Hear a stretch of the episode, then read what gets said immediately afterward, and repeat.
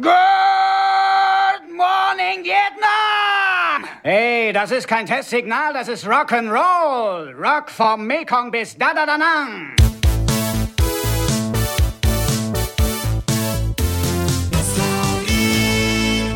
Ja, vielen Dank, Robin Williams, unser Außenkommentator in Vietnam. Ähm, hier ist Thorsten Devi aus diesmal nicht Baden-Baden. Ich befinde mich nämlich in unserer München-Dependance des Nostalgieks Imperiums. Und wie immer auf der anderen Seite des Mikrofons. Der Dia aus Düsseldorf. Ja, hallo Thorsten Dewey. Ja, Dewey, dazu kommen wir noch. ähm, was machst du in München, in dieser komischen Stadt? Naja, abgesehen davon, dass jeder Mensch in München sein sollte, weil es einfach die geilste Stadt der Welt ist, äh, bin ich hier äh, unter anderem in nostalgischem äh, Auftrag. Es, ist, es laufen nämlich gerade, zumindest jetzt hier in München, in den nächsten zwei Wochen auch in anderen Städten, die Fantasy Filmfest White Nights. Und wer mich kennt, mhm. der weiß, äh, es gibt keine Fantasy Filmfest White Nights ohne meine Anwesenheit. Ich bin seit 30 Jahren bei diesem Festival mit dabei, seit 1990. Und ähm, ja, an diesem Wochenende werde ich also zehn Filme schauen, heute fünf. Äh, am Sonntag nochmal fünf. Über die werde ich dann auch sicherlich im nächsten äh, äh, Podcast berichten. Und du bist ja auch so ein alter Festivalhase, ne? Äh, ja, ich bin alt, das sowieso. Aber ich bin tatsächlich seit äh, den späten 80er Jahren oder nee, seit Mitte der 80er Jahre bin ich auf Festivals unterwegs gewesen.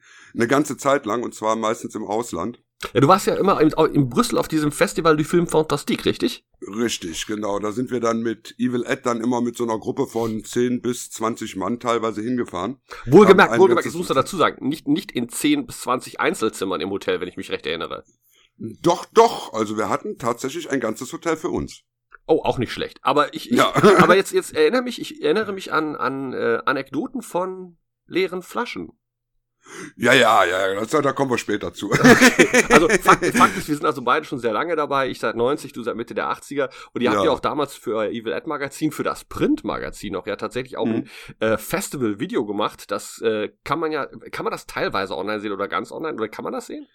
Man kann es ganz online sehen, solange äh, unser zweiter Regisseur, der Stefan Lenzen, das nicht uns dann irgendwann mal wegnimmt. Der versucht das ja immer, das äh, aus dem Netz zu verbannen. Ist, es ihm, ist, es ihm, ist es ihm angemessen peinlich? Es ist ihm angemessen peinlich. Mir ist das auch peinlich. Also wenn man die Dinge heutzutage sieht, sagt man auch, oh Gott, oh Gott, was hast du da zusammengeschustert? Alter, das ist 30 äh, Jahre her. Und Fakt ist, ich erinnere mich noch dran, ich habe das ja vor 30 Jahren tatsächlich dann gesehen. Äh, großartig euer Interview mit Fred Decker, dem Regisseur von Monster Squad. Also das war äh, außerordentlich ne? sympathisch, fand ich. Also, also wir hatten Sergio Stivaletti, wir hatten äh, den, den, den kleineren Argento, den großen Bruder, den Claudio hatten wir da und solche Leute und Wes Craven haben wir interviewt. Äh, kann man sich heute nicht drüber beschweren, dann wenn man das nochmal sieht. Nee, also wir werden sicherlich auch einen Link äh, unter den Podcast machen, wo man sich das anschauen kann.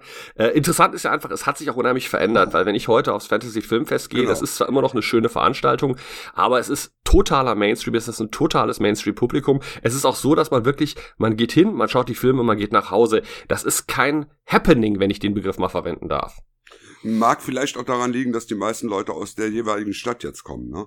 Weil wir haben ja, als das Fantasy Filmfest angefangen hatte, war es ja auch nur so in zwei Städten. Mhm. Es ging ja in Hamburg hat, los, genau. Genau, dann, dann hatten wir hier in Köln. Dann kam man also mit einer großen Entfernung angereist hat vielleicht da auch noch übernachtet und äh, hat sich da getroffen und hat dann vielleicht auch nachher noch was unternommen oder war mit den Veranstaltern irgendwo noch in einem Kontakt.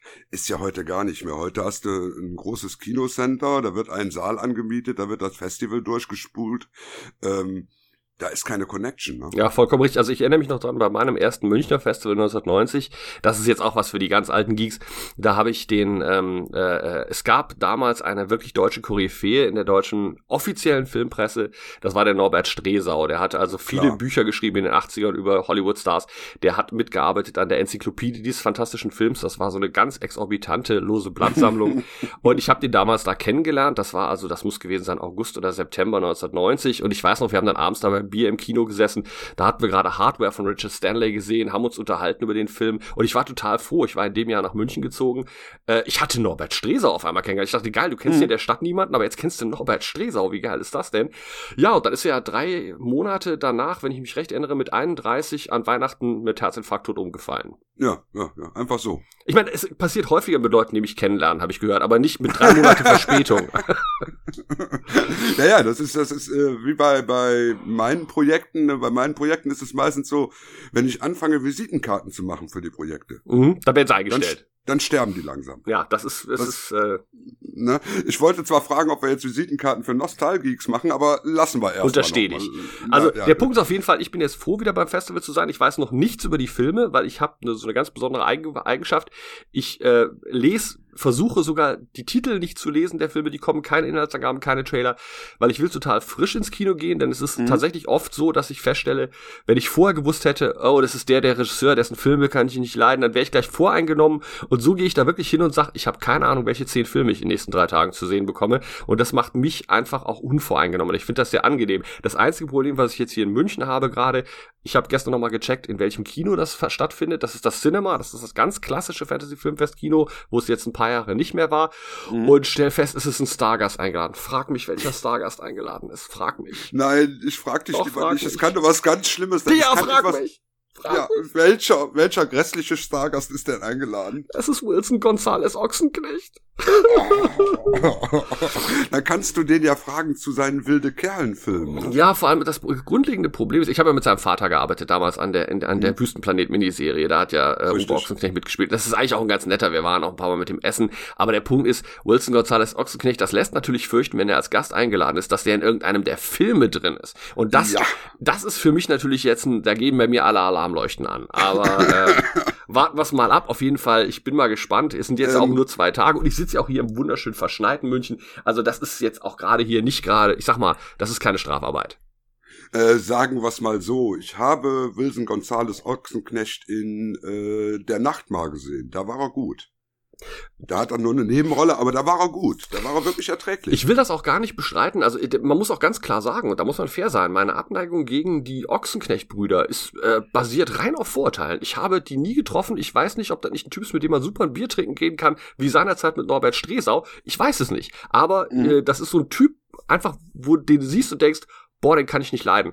Das macht mich jetzt, lässt mich total scheiße aussehen, aber das ist einfach manchmal so. ne, ne, also, also du sagst also, du gehst da hin, ganz unvoreingenommen, einfach unvorbereitet in die Filme rein. Absolut. Ist ja eine verdammt mutige Einstellung, ne? Ja gut, das liegt halt daran, ähm, dass, gut, das kennst du jetzt auch nicht, weil das hast du ja anders gehandhabt früher, aber Tatsache mhm. ist, ich schaue halt wirklich ja jeden Film. Ich kaufe mir ja grundsätzlich eine Dauerkarte und seit die mhm. auch keine Filme mehr parallel zeigen, kann ich auch wenn es gerade beim langen Festival über 10, 12 Tage extrem hardcore ist, kann ich mir alle Filme, die kommen, ansehen. Und das heißt, ich treffe ja sowieso keine geschmackliche Vorauswahl mehr. Ja, das äh, stimmt. Und dann brauche ich es auch vorher nicht wissen. Also, äh, weißt, ich würde ja sonst vielleicht sagen, wenn die jetzt sagen, oh, wir machen einen Abend mit drei neuen Uwe Boll-Filmen.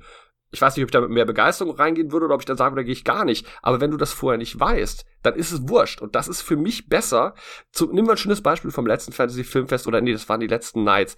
Ähm, da lief ein Film, Cold Skin, den fand ich ganz, ganz hervorragend. So, so mhm. Mo Monsterfilm äh, Lovecraft meets Jack London. Ähm, Richtig. Und im Vorspann wurde der Regisseur nicht genannt und ich fand den super toll. Und da lese ich im Nachspann, ja, Regisseur Xavier Gans. Und den kann ich überhaupt nicht leiden. Ich finde seine Filme scheiße. Und das ist, das ist dann für mich, das war für mich total toll, weil hätte ich gewusst, es ist ein Film von Xavier Gans, wäre ich reingegangen mit, ah, der wird da eh wieder nix. Ja, ja, klar, klar, logisch. Man ist natürlich da irgendwo voreingenommen. Das ist eine ganz klare Kiste. Bei uns war es damals in Brüssel ja so, wir sind ja nur durch Zufall erstmal auf das Festival gestoßen, weil wir nach Brüssel gefahren sind, weil ein Kumpel gesagt hat, er war in Brüssel zu Besuch bei jemand und hat gesehen, da hängen Plakate von Reanimator. Ne, und für uns war 1985 Reanimator, hier in Deutschland war ja überhaupt keine Möglichkeit, überhaupt ja, was zu dem Film zu kriegen. Das hat ja dann so eine magnetische Kraft. Das, ey, das Plakat von Reanimator so, follow me, follow ne, me. Eben, so. Also haben wir das Auto vollgepackt, oder besser zwei Autos direkt vollgepackt, sind nach Brüssel gefahren, haben uns Reanimator angeguckt, sind danach durch die Stadt gegangen, haben gemerkt, Brüssel war damals, äh, Mitte der 80er, eine absolute Filmstadt, genau wie, Frank wie, wie, wie Paris. Da waren also Kinos an jeder Ecke, riesige Säle. Äh, es spielte einfach alles. Und alles im Original mit äh, zweifachen Untertiteln, eben Französisch und Niederländisch. Ähm, sind danach eben durch die Stadt gegangen, haben uns das angeguckt, haben gesehen, da ist ein Filmfestival, ein Fantasy-Filmfestival. Da laufen Filme. Fantasy-Filme! Ne, die wir nie zu Gesicht bekommen in Deutschland, weil damals haben wir wirklich definitiv aus der Horrorszene gar nichts mehr gesehen. Oder wir haben es eben nur zerstückelt gekriegt. Also haben wir gesagt, fahren wir da mal hin, gucken uns das mal an, sind dann irgendwann abends in irgendeinen Film reingegangen. Ich glaube, das war Freitag der 13.6 oder 7, einer von den beiden. Ähm, und als Gast war Stuart Gordon da. Ja, ist natürlich Also der geil. Regisseur von Reanimator. Apropos, natürlich, schamlose Eigenwerbung an dieser Stelle. Stuart Gordon hat ja für das erste Buch, was über die Charles, über Charles Band und seine Filmkarriere gemacht hat, hat für das erste Charles Band Buch äh, die Einleitung geschrieben. Naja, ja, ja, Stuart ist ja eigentlich auch ein ganz netter Mensch. Ja. Ne? Er hält sich nur leider von Facebook fern und ist deshalb nicht so gut zu erreichen. Ja, der ist wohl auch mittlerweile ziemlich krank, wie ich gehört habe. Also dem geht's wohl körperlich nicht gut. Das, das haben wir so durch Hinterkanäle gehört. Aber gut, das Festival damals natürlich, jetzt darf man noch nicht vergessen, das ist, glaube ich, für viele Leute auch jetzt ganz schwer nachvollziehbar, wenn du sagst, ja, wir sind nach Brüssel gefahren und auf einmal sehen wir, da ist ein Festival. Klar, weil es war die Vor-Internet-Ära. Sonst hättest du natürlich im Internet, wenn, wenn in zwei, drei Stunden äh, Fahrzeit um dich herum ein mega großes Fantasy-Festival stattfindet, dann weißt du das heute. Richtig, absolut. Und- absolut. und damals natürlich- informiert. Damals natürlich, das stand nicht im Düsseldorfer Express, also woher sollst du das wissen? Ja, genau, da ich ja auch nur den Düsseldorfer Express und die Bildzeitung lese. Ich, ich, ich lasse das jetzt einfach mal unkommentiert stehen. Ja, genau. Aber äh, das Tolle an dem Brüsseler Festival war wirklich, du bist da hingekommen als Gast aus dem Ausland. Du hast die Stargäste, die da waren, und das waren in dem ersten Jahr, das war also Stuart Gordon, das war Malcolm McDowell, ähm, da waren noch so zwei, drei andere, die da rumhuschten, die saßen, während, der, während die Filme liefen, unten in der Cafeteria. Mhm. Dann bist du zu denen hingegangen, hast dich einfach mit denen unterhalten. Nein, nein, nicht, nicht, nicht, Mann ist zu denen einfach hingegangen. Du. Weil du hast ja keinerlei Ja. Sozialskrupel.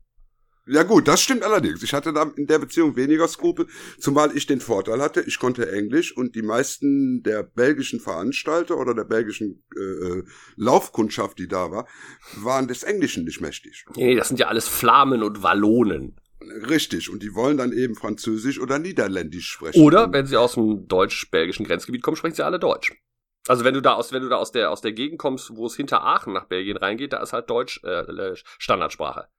Ich weiß das, weil meine Familie daherkommt. Ja, ja, aber selbst selbst Brüssel, äh, ich, wir haben in Brüssel haben wir dann also, wenn wir dann nach einem Weg gefragt haben, ne, du fragst irgendjemanden auf Englisch nach dem Weg, kriegst du keine Antwort.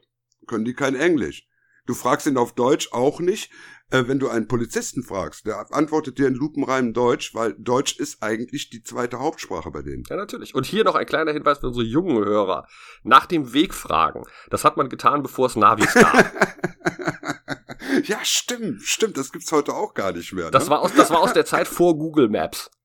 Richtig. Und wir mussten damals, wenn wir ein Interview gemacht haben, ne, dann hatten wir auch nicht das Handy dabei, um das aufzunehmen, sondern wir hatten mindestens einen dabei, der sich Notizen gemacht hat. Ja, und dann hatte man ja, da hatte man auch mit Kassetten zu hantieren. Aber das führt jetzt wirklich zu weit. Lass uns, mal- lass uns mal wieder ein bisschen in den, in den, in die, in die Gegenwart kommen und in etwas, womit unsere Zuhörer auch etwas zu tun haben. Also wo, wo, wozu erst eine Verbindung aufbauen können. Und wir Ja, haben es ja letztes Mal schon angedroht. Reden wir über Orwell. Ja, also ich habe die ersten beiden Episoden Orwell gesehen. Du hast schon die dritte Episode gesehen. Richtig. Heute Morgen, ganz schnell, ganz frisch. Ähm, erstmal ich, um mal positiv reinzugehen. Erstmal also ich du. mag Okay. ich mag Orwell. So, ich mag einfach das Setting, ich mag die Art des Humors, ich mag diese Art, wie es eine einzige Hommage an Star Trek Next Generation ist. Ich mag das. Aber die ersten beiden Episoden haben mich jetzt auch nicht so richtig reingezogen. Also die waren so, ich würde sagen, das war so, früher wäre das Mitte in der Mitte der Staffel gewesen, so Episoden, die nicht viel zählen. Also ich denke, das ist genau der Punkt. Ähm, ich muss dazu sagen, ich mag Orwell auch. Das ist ja eine generelle Aussage. Das ist ja eine Aussage, die Mhm. nicht spezifisch bezogen ist auf einzelne Handlungen oder einzelne Episoden. Ich finde die Mhm. Orwell schön. Ich fand die Orwell erste Staffel deutlich besser als die erste Staffel Discovery. Das ist bekannt. Ähm, muss aber sagen, war jetzt sogar, ich bin da etwas noch negativer als du. Ich war schockiert von den ersten beiden Episoden. Um es ganz kurz zu erklären, die erste Episode ist praktisch eine reine Bottle-Show. Das heißt, die spielt Mhm. an Bord der Orville nur mit den bekannten Figuren. Äh, das ist das, was man normalerweise gegen Ende der Staffel macht, wenn man das Budget fast aufgebraucht hat. Solche Richtig. Shows gab es auch bei äh, Star Trek Next Generation und bei allen anderen Science-Fiction-Serien, wo man gesagt hat, okay, wir können keine großen Außensets bauen, keine großen Weltraumschlachten. Macht irgendeine Show, die nur mit den bekannten Figuren auf den bekannten Sets spielt. Das macht Genau. man aber nicht zum Beginn der Staffel. Und das, die zweite Episode hatte das Problem, das war nicht die zweite Episode, sondern es war die vorletzte der ersten Staffel. Die hat man damals rausgenommen letztes Jahr, hat die verschoben und hat die jetzt in die zweite reingenommen. Und die, äh, diese Episode ist ebenfalls eine Episode, die nichts mit Science Fiction zu tun hat, die keinerlei wirklichen Aufhänger hat, sondern es dreht sich in beiden Episoden ausschließlich um irgendwelches Geklüngel der Figuren miteinander. Und ich mag die Figuren, Mhm. das ist nicht die Frage. Aber du kannst nicht allen Ernstes einen, einen Staffel-Opener machen von einer Science-Fiction-Serie und sagen, die beiden Haupthandlungsstränge sind, die Ärztin des Schiffes hat das Problem, dass ihr Sohn unartig ist und der Captain Ja. hat das Problem, dass seine Ex-Frau ein neues Date hat. Das Ja, ist keine. Science-Fiction-Serie. Das kannst du auch auf einem Kreuzfahrtschiff machen. Und jetzt ist die dritte Episode, die du noch nicht gesehen hast. Die legt zwar unheimlichen Aufwand rein, ich will jetzt auch nicht zu viel spoilern, also sie legt unheimlichen Aufwand rein, was Sets und was, was, was Action angeht. Respekt. Ähm, und ist großartig, die letzten beiden Star Trek Doktoren sind dabei, Robert Picardo und John Billingsley spielen mit. Äh, dazu noch Patrick Warburton, der Original äh, äh, äh, The Tick. Tick. Ähm, aber das Problem bei der Episode ist schlicht und ergreifend, obwohl sie insgesamt wieder sehr gut ist, ist am Ende zweierlei. A, es spielt bis auf den Prolog nichts auf der Brücke, äh, nichts auf der, nichts auf dem Schiff selber. Das heißt, letzten Endes fragst du dich wieder, ja, aber wo ist da die Warum? Orville? Wo, wo, ist, wo ist da die Ja. Orville? Und das zweite Problem ist, ähm, manchmal neigt die Serie, und da merkt man Seth MacFarlane so seine persönlichen Neigungen an. Manchmal neigt die Serie dazu, extrem mit dem Holzhammer zu kommen. Und ich sag jetzt mal was, weil es nimmt der Folge nichts, ich verrate nichts damit großartig. Die Motivation der Bösewichte dieser Episode ist, dass sie Anti-Vaxxer sind, also Impfgegner. Und das ist- das ist genau, das ist genau wie in der zweiten Episode, wo die Pornosucht als Haupt Ganz genau. Ist- Der Punkt ist, gute Science Fiction funktioniert so, dass du ein Problem von heute nimmst und eine futuristische Variante davon findest. Richtig. die- du, du extrapolierst in die Zukunft. Ganz Und das- genau. Und, sa- und nimmst, das- nimmst das als Symbol. Und aber er Mhm. macht einfach, er nimmt es von heute, setzt es in die Zukunft ohne jegliche Änderung. Und du denkst, auch hier wieder, diese Episode hätte in einem Ferienresort oder auf einem Kreuzfahrtschiff spielen können. Nichts davon war Science Fiction. Und Vor allen Dingen, wenn du jetzt sagst, das ist so eine Anti-Vaccination-Episode, die hatten wir in Next Generation, die hatten wir sogar in, in Babylon 5. Ja, Moment, es ist keine Anti-Vaccination-Episode. Deswegen sage ich ja, ich verrate damit nichts. Es ist Also- absurderweise nur die Motivation der Bösewichte, wo du genauso hättest sagen können, die sind sauer, weil sie zu hoch besteuert worden sind oder weil sie mal einen schlimmen Mhm, Autounfall hatten. Also es hat mit der Episode, mit dem Inhalt gar nichts zu tun. Aber du merktest, Mhm. Seth MacFarlane wollte wieder seine persönliche politische Meinung da unbedingt reinwürgen. Und das hat mich in dem Augenblick, wo es passiert ist, einfach völlig rausgeworfen, weil ich gesagt hatte, echt jetzt, wir machen Anti-Impfer, Propaganda. Äh, egal, Punkt ist der, es ist auf jeden Fall wieder eine deutlich bessere Episode. Es ist eine Episode, die wieder in die richtige Richtung geht, die auch einiges Mhm. für den Rest der Staffel verändern wird. Ich will jetzt auch da nichts spoilern. Mhm, Aber mhm. unterm Strich ähm, finde ich es sehr schade, weil ich bin mit höheren Erwartungen an die zweite Staffel gegangen, denn ich sehe das ja immer so, und das kennen wir auch von Star Trek. Die ersten Staffeln sind immer etwas wackelig, man weiß noch nicht, welche Figuren funktionieren, wie die Plots funktionieren. Und für die zweite Richtig. Staffel, dann weiß man schon, das und das hat in der ersten nicht funktioniert, das machen wir jetzt besser. Bestes Beispiel ist immer noch der Bart von Riker. In, in, in, in, der- ja, in sei, der sei Tat. mal ganz ehrlich. Ja, der, der Bart von Riker, äh, nicht nur das, oder, oder Babylon 5, die zur zweiten Staffel deutlich besser Ja. geworden ist. Also das, die Sachen, die Möglichkeiten gibt es ja. Und das Problem ist jetzt schlicht und ergreifend, dass Orville schwächer geworden ist und ich auch Mhm. das Gefühl habe, wenn ich mir gerade die ersten beiden Episoden ansehe, ich habe so ein bisschen Sorge, die müssen billiger werden. Ähm, Mhm, äh, mhm, weil mhm. sonst fängst du nicht mit einer Bottle Show die Staffel an. Und deswegen habe ich jetzt so ein bisschen, bin ich da auf ein bisschen wackeligen Füßen bei der Serie. Und das, das wird noch verstärkt durch die Tatsache, es gab ja jetzt vier Short-Track-Kurzepisoden zum Einstieg in die neue Discovery-Staffel, die ja diesen Monat auch anläuft. Und ich fand die erste furchtbar, die zweite furchtbar, den dritten Shorttrack fand ich dann okay, das, da ging es dann um Saru, aber ich fand es auch ein bisschen sehr herablassend, paternalistisch erzählt. Aber diese Woche kam eben auch der vierte Shorttrack ähm, und da ging es um Harry Mudd, den ich völlig verschenkt Mhm. fand in der ersten Discovery-Staffel. Und Ja. die war sensationell, die Episode. Die ist übrigens auch von dem Harry Mudd, Schauspieler von Rain Wilson, selber äh, äh, Regie geführt worden, also selber inszeniert worden. Und die ist so klasse, die hat die Figur so genau verstanden, die hat so genau verstanden, wie man das ins Star Trek-Universum einbettet, dass ich das erste Mal seit dieser Konkurrenzkampf losging, gerade mich mehr auf eine Discovery als auf eine Orville-Folge freue. Ich bin mal gespannt. Ich bin mal sehr gespannt. Ich meine, wir werden ja in zwei Wochen über die erste Discovery-Folge schon mal reden können. Ähm, Ach, dann kann ich das übrigens auch hier vorziehen. Fällt mir gerade ein. Dann können wir natürlich auch jetzt ein bisschen vorziehen als Information, dass eine weitere zweite Staffel, über die wir äh, nächstes Mal sprechen werden, die zweite Staffel einer Serie ist, die von euch wahrscheinlich keiner gesehen hat.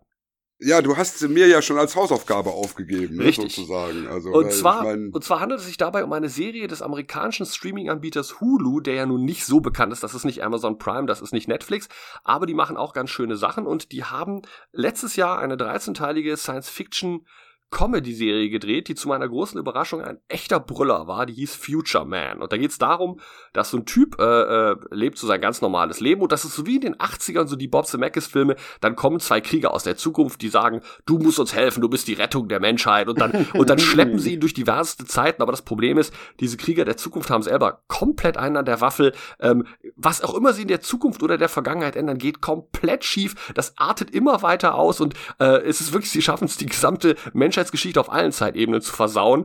Und es, ich fand es zum Brüllen lustig. Ähm, ich war total überrascht, dass die Serie so auch in der Science-Fiction-Community so gar keine Wellen gemacht hat. Und deswegen war ich umso buffer, als ich gestern feststellte, es gibt tatsächlich eine zweite Staffel.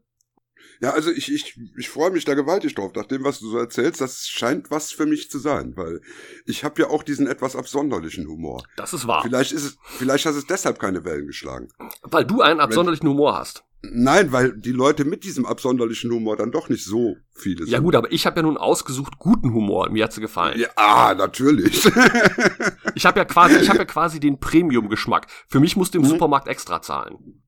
Ja, ja, klar, logisch, logisch. Es gibt ja auch immer, äh, da gibt's ja auch immer dieses eine Regal nur für Davy. Und, und nur für Dewey. Genau, So, und da kommen wir auch so. noch zu. Und während, und während, während ich ja, und während ich ja also Sachen gucke, die mich unterhalten, die mich begeistern, über die ich herzhaft lachen kann, schaust du ja nur Sachen, bei denen du heulst wie ein kleines Baby. Ja, natürlich, natürlich. Also, äh, um das mal klarzustellen, ich habe äh, diese Woche, wir haben ja jetzt Freitag, ich habe diese Woche habe ich zwei Winnie the Pooh Filme mir angeguckt, was natürlich schon hervorragend ist, weil Winnie the Pooh ist immer gut. Äh, wie meine Tochter immer damals zu sagen pflegte, Winnie the Pooh ist Punk. genau. So, so. Also ich habe mir angeguckt äh, Goodbye Christopher Robin und äh, Christopher Robin. Das sind ja, und jetzt musst du erklären, weil ich habe sie selber nicht gesehen. Das sind ja Filme über den, über den Autor von Winnie the Pooh, oder worum geht's da? Goodbye Christopher Robin ist der ältere Film der beiden. Das ist ein englischer Spielfilm, der, sagen wir mal, biografisch das Leben von äh, Autor von Winnie the Pooh, nämlich das ist der A.A. Milne, Mhm. beleuchtet. Kurz die Handlung zusammengefasst. A.A. Milne kommt 1918 aus dem Ersten Weltkrieg zurück. Der war äh, wirklich in den Gru Grabenkämpfen in Frankreich mittendrin, stand nur dabei äh, und hat dementsprechend ein Trauma. Und sein Wunsch ist es, ein Buch zu schreiben, das, den, das alle Kriege beendet. Und wie wir heute wissen, das ist ihm gelungen. Äh, Ja, genau, das hat nicht ganz so geklappt. Und er steigert sich aber immer mehr da rein und ver vernachlässigt dadurch seine Familie, seine Frau, die sehr, ähm, sagen wir mal, aufs Geld aus ist und auf äh, schönes Leben, was sie auch hatte von vor dem Krieg, weil er ein erfolgreicher Autor war. Und vor allen Dingen eben seinem kleinen Sohn, dem Christopher Robin, in Anführungszeichen, der auch nur Bobby Moon genannt wird. Schöne Geschichte, wird im Film auch gut erklärt, warum das so ist. Und er wird irgendwann dazu gezwungen, zwei Wochen mit dem Jungen alleine in seinem Landhaus zu bleiben, mit dem 100 Morgen Wald drumherum, der ihm gehört. Und ja, da äh, nähert er sich seinem Sohn an und spielt mit dem Sohn und seinen Stofftieren. Und daraus entwickelt sich eben normalerweise die Winnie the Pooh Geschichte. klingt ja, klingt ja nach einem echten Actionkracher. Klingt jetzt nach einem schmalzigen Film, aber diese Sequenz ist nach 30 Minuten vorbei. Das ist die Happy-Sequenz. Das ist das, wo normalerweise ein ganzer Film draus gemacht wird, wo äh, der Mann sich dann wandelt und seinem Sohn näher kommt und solche Sachen. Ähm, danach geht der Film dann richtig in die, ja, ins, in den Dramabereich rein. Und jetzt aber nicht zu viel spoilern, also falls jemand den noch Nee, nee, gucken nee, will. na- natürlich nicht. Aber es ist ein Film, wo ich äh, von der, ja, sag ich mal, 45 Minute an nur noch geschluckt habe und wo ich immer so dieses verstohlene Tränchen aus dem Auge wische. weißt Sagen wir es doch, sagen wir es doch offen. Herr Dia hat geflonnen. Nee, noch nicht. noch Am nicht. Anfang, d- d- zu dem Zeitpunkt ging das ja noch. Aber die letzte halbe Stunde von dem Film ist also Zwiebeln in die Augen reiben, Zitronensaft hinterher und dann ab und zu noch mit ein bisschen Seife nachspülen. Der funktioniert so hundertprozentig als Tränendrücker. Ich habe sowas noch nie erlebt. Und ich habe viele, viele Tränenfilme gesehen. Was für mich ausreichend Grund wäre, den nicht anzugucken, weil ehrlich gesagt, ein Film, von dem ich vorher weiß, da fange ich an zu flennen. Guck ich ich gucke ja nicht mal Filme, von denen ich vorher weiß, die haben scheiß Happy, haben scheiß Ende, weil das macht mich einfach nieder und ich gehe nicht ins Kino, um hinterher deprimiert rauszukommen. du kommst aber aus dem Film kommst du nicht deprimiert. Ganz im Gegenteil. Ja, du kannst mir viel Ganz erzählen. im Gegenteil. Ganz im Gegenteil. Nein, nein, äh, äh, also er funktioniert als Tränendrücker und er fun äh, funktioniert als Biografie und als Zeitbild. Gut, und jetzt lass Dieser uns Zeit lass zwischen den beiden Kriegen. Wunderschön wunderschöner Film. Gut, ganz, und jetzt, ganz toll gespielt. Und es ist, er, und er ist mit, mit, mit Donald Gleason. Ich wollte das jetzt einfach sagen. Donald Gleason. Weil du zeigen wolltest, dass du gelernt hast, wie man den ausspricht.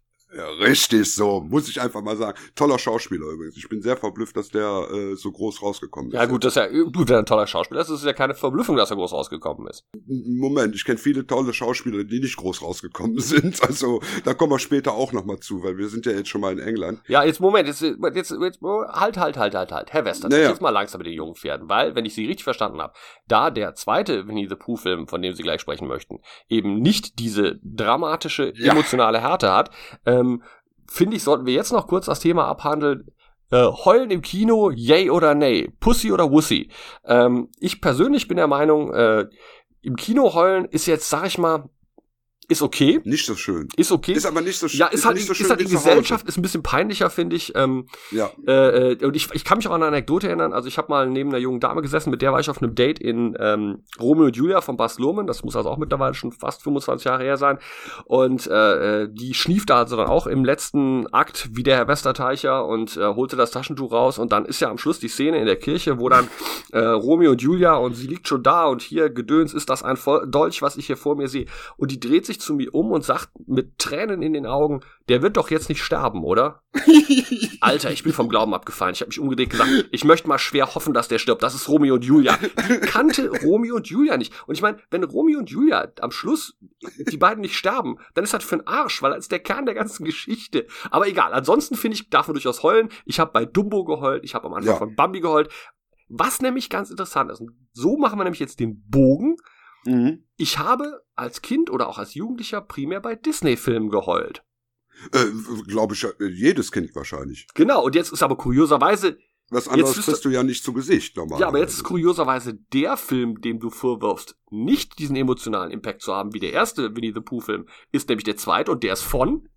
Der ist von Disney, ja. Das ist dann der äh, Christopher Robin, der einfach das Goodbye sich erspart. Und der hat natürlich in der Hauptrolle einen Ewan McGregor, also einen großen Namen, einen publikumsstarken Namen, und erzählt die Geschichte des nicht echten Christopher Robin, also der Buchgestalt, wie die dann später in ihrem Leben zu einem Ach Gott, du wirst es kaum glauben, er wird ein ganz normaler Mensch, ein ähm, Bürokrat und dann taucht Winnie the Pooh wieder in seinem Leben auf und bringt ihn wieder dazu, ein Kind zu sein. Jetzt mal, Moment mal, Moment mal, Moment mal. Nein, nein, du vertust dich gerade. Das ist der Plot von Steven Spielbergs Hook. Das ist der Plot von jedem dritten Disney-Film. Also das ist, nee, aber es ist wirklich, es ist ja so krass. Aber ich meine, Robin Williams in Hook ist der Typ, der aufgewachsen ist, der ja. Geschäftsmann geworden ist. Dann kommen Richtig. die aus seiner Vergangenheit, müssen ihm wieder beibringen, wieder ja. jung sein zu wollen. Alter, ja. das ist ja wohl voll abgekupfert. Ja, natürlich. Ne, aber ich meine, Hook war da auch nicht sonderlich originell, weil äh, selbst bei Douglas Sirk hast du die Story schon gehabt. Also das ist, das ist halt eine altmodische Hollywood-Geschichte und die wird auch ganz komplett altmodisch erzählt und die Tränendrückszenen, die da drin sind, und da sind viele Tränendrückszenen drin, die sind so klischeehaft inszeniert, dass die bei mir nicht funktionieren. Okay. Die kriegen mich nicht. Du musst schon ein bisschen mehr können, um mich dazu zu kriegen, dass mir wirklich die Tränen laufen. Klar habe ich das Taschentuch so, so, so am Auge, weil ich habe Schnupfen, ich muss mal eben mit Auge auswischen. Aber das ist ein Unterschied zu wirklich Rotz- und Wasserheulen, wie ich das bei Goodbye Christopher Robin getan habe. Also ich denke in der Tat, man muss, äh, man kann über Disney-Filme, ich habe mir auch in den letzten 20 Jahren die neuen mal angesehen, sagen, dass die, die, die emotionalen äh, und ganz dramatischen Szenen so deutlich runterfahren und dann auch so schnell abhandeln, dass es passiert zwar, aber die Auswirkungen werden relativ schnell beseitigt um den Zuschauer wieder in einen besseren emotionalen State mhm. zu versetzen. Ähm, aber jetzt ist die Frage natürlich eine andere. Du vergleichst ihn jetzt sehr stark mit Goodbye Christopher Robin. Wenn du ihn jetzt mhm. nur für sich nimmst, wie würdest du ihn dann bewerten? Ist es ein schlechter Film? Weil für mich, also für mich kommt jetzt raus, dass er im Vergleich zu Goodbye Christopher Robin nicht gut ist, aber ähm, nicht, dass er schlecht wäre. Nein, nein, nein, nein. Es ist definitiv kein schlechter Film. Er ist toll gespielt. Er ist visuell sehr ansprechend. Die Figuren, also speziell die, die CGI, äh, ähm, ja, sag ich mal, die CGI-Bewohner des 100 Morgenwaldes sind klasse in 3D umgesetzt. Die sehen realistisch aus. So, wenn man das so sagen Ich wollte gerade sagen, im Rahmen des, des, möglichen Realismus dieser Figuren. Richtig, sie sehen aus wie Stofftiere. Mhm. Okay. Das haben sie gut umgesetzt. Und ich meine, Hugh McGregor über jeden Zweifel erhaben, der, der füllt die Rolle vollkommen aus.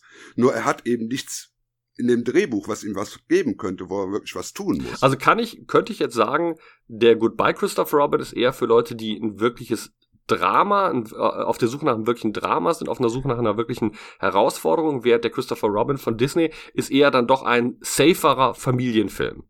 Der, der Christopher Robin von Disney ist ein Familienfilm, der Goodbye Christopher Robin ist ein Antikriegsfilm. Gut. Also das finde ich jetzt, das kann man ja so gut stehen lassen, da kann auch jeder unserer Hörer für sich sagen, okay, ich weiß, welche Sorte Film ich da bevorzuge und äh, das ist ja dann im Endeffekt der Unterschied zwischen äh, äh, äh, Piraten der Karibik und Roman Polanskis Piraten. Also man muss halt wissen, was für eine Art Film man schauen will.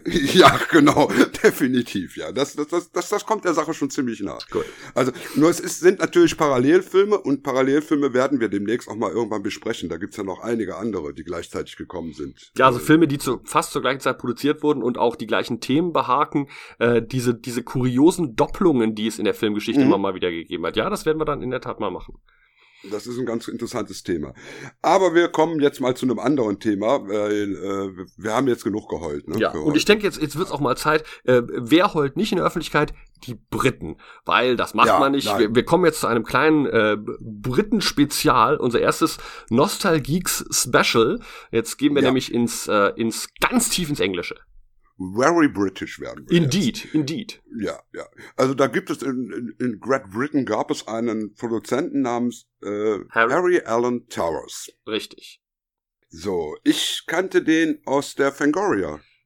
Strangerweise, weil in der Fangoria gab es tatsächlich mal einen dreiteiligen großen Artikel.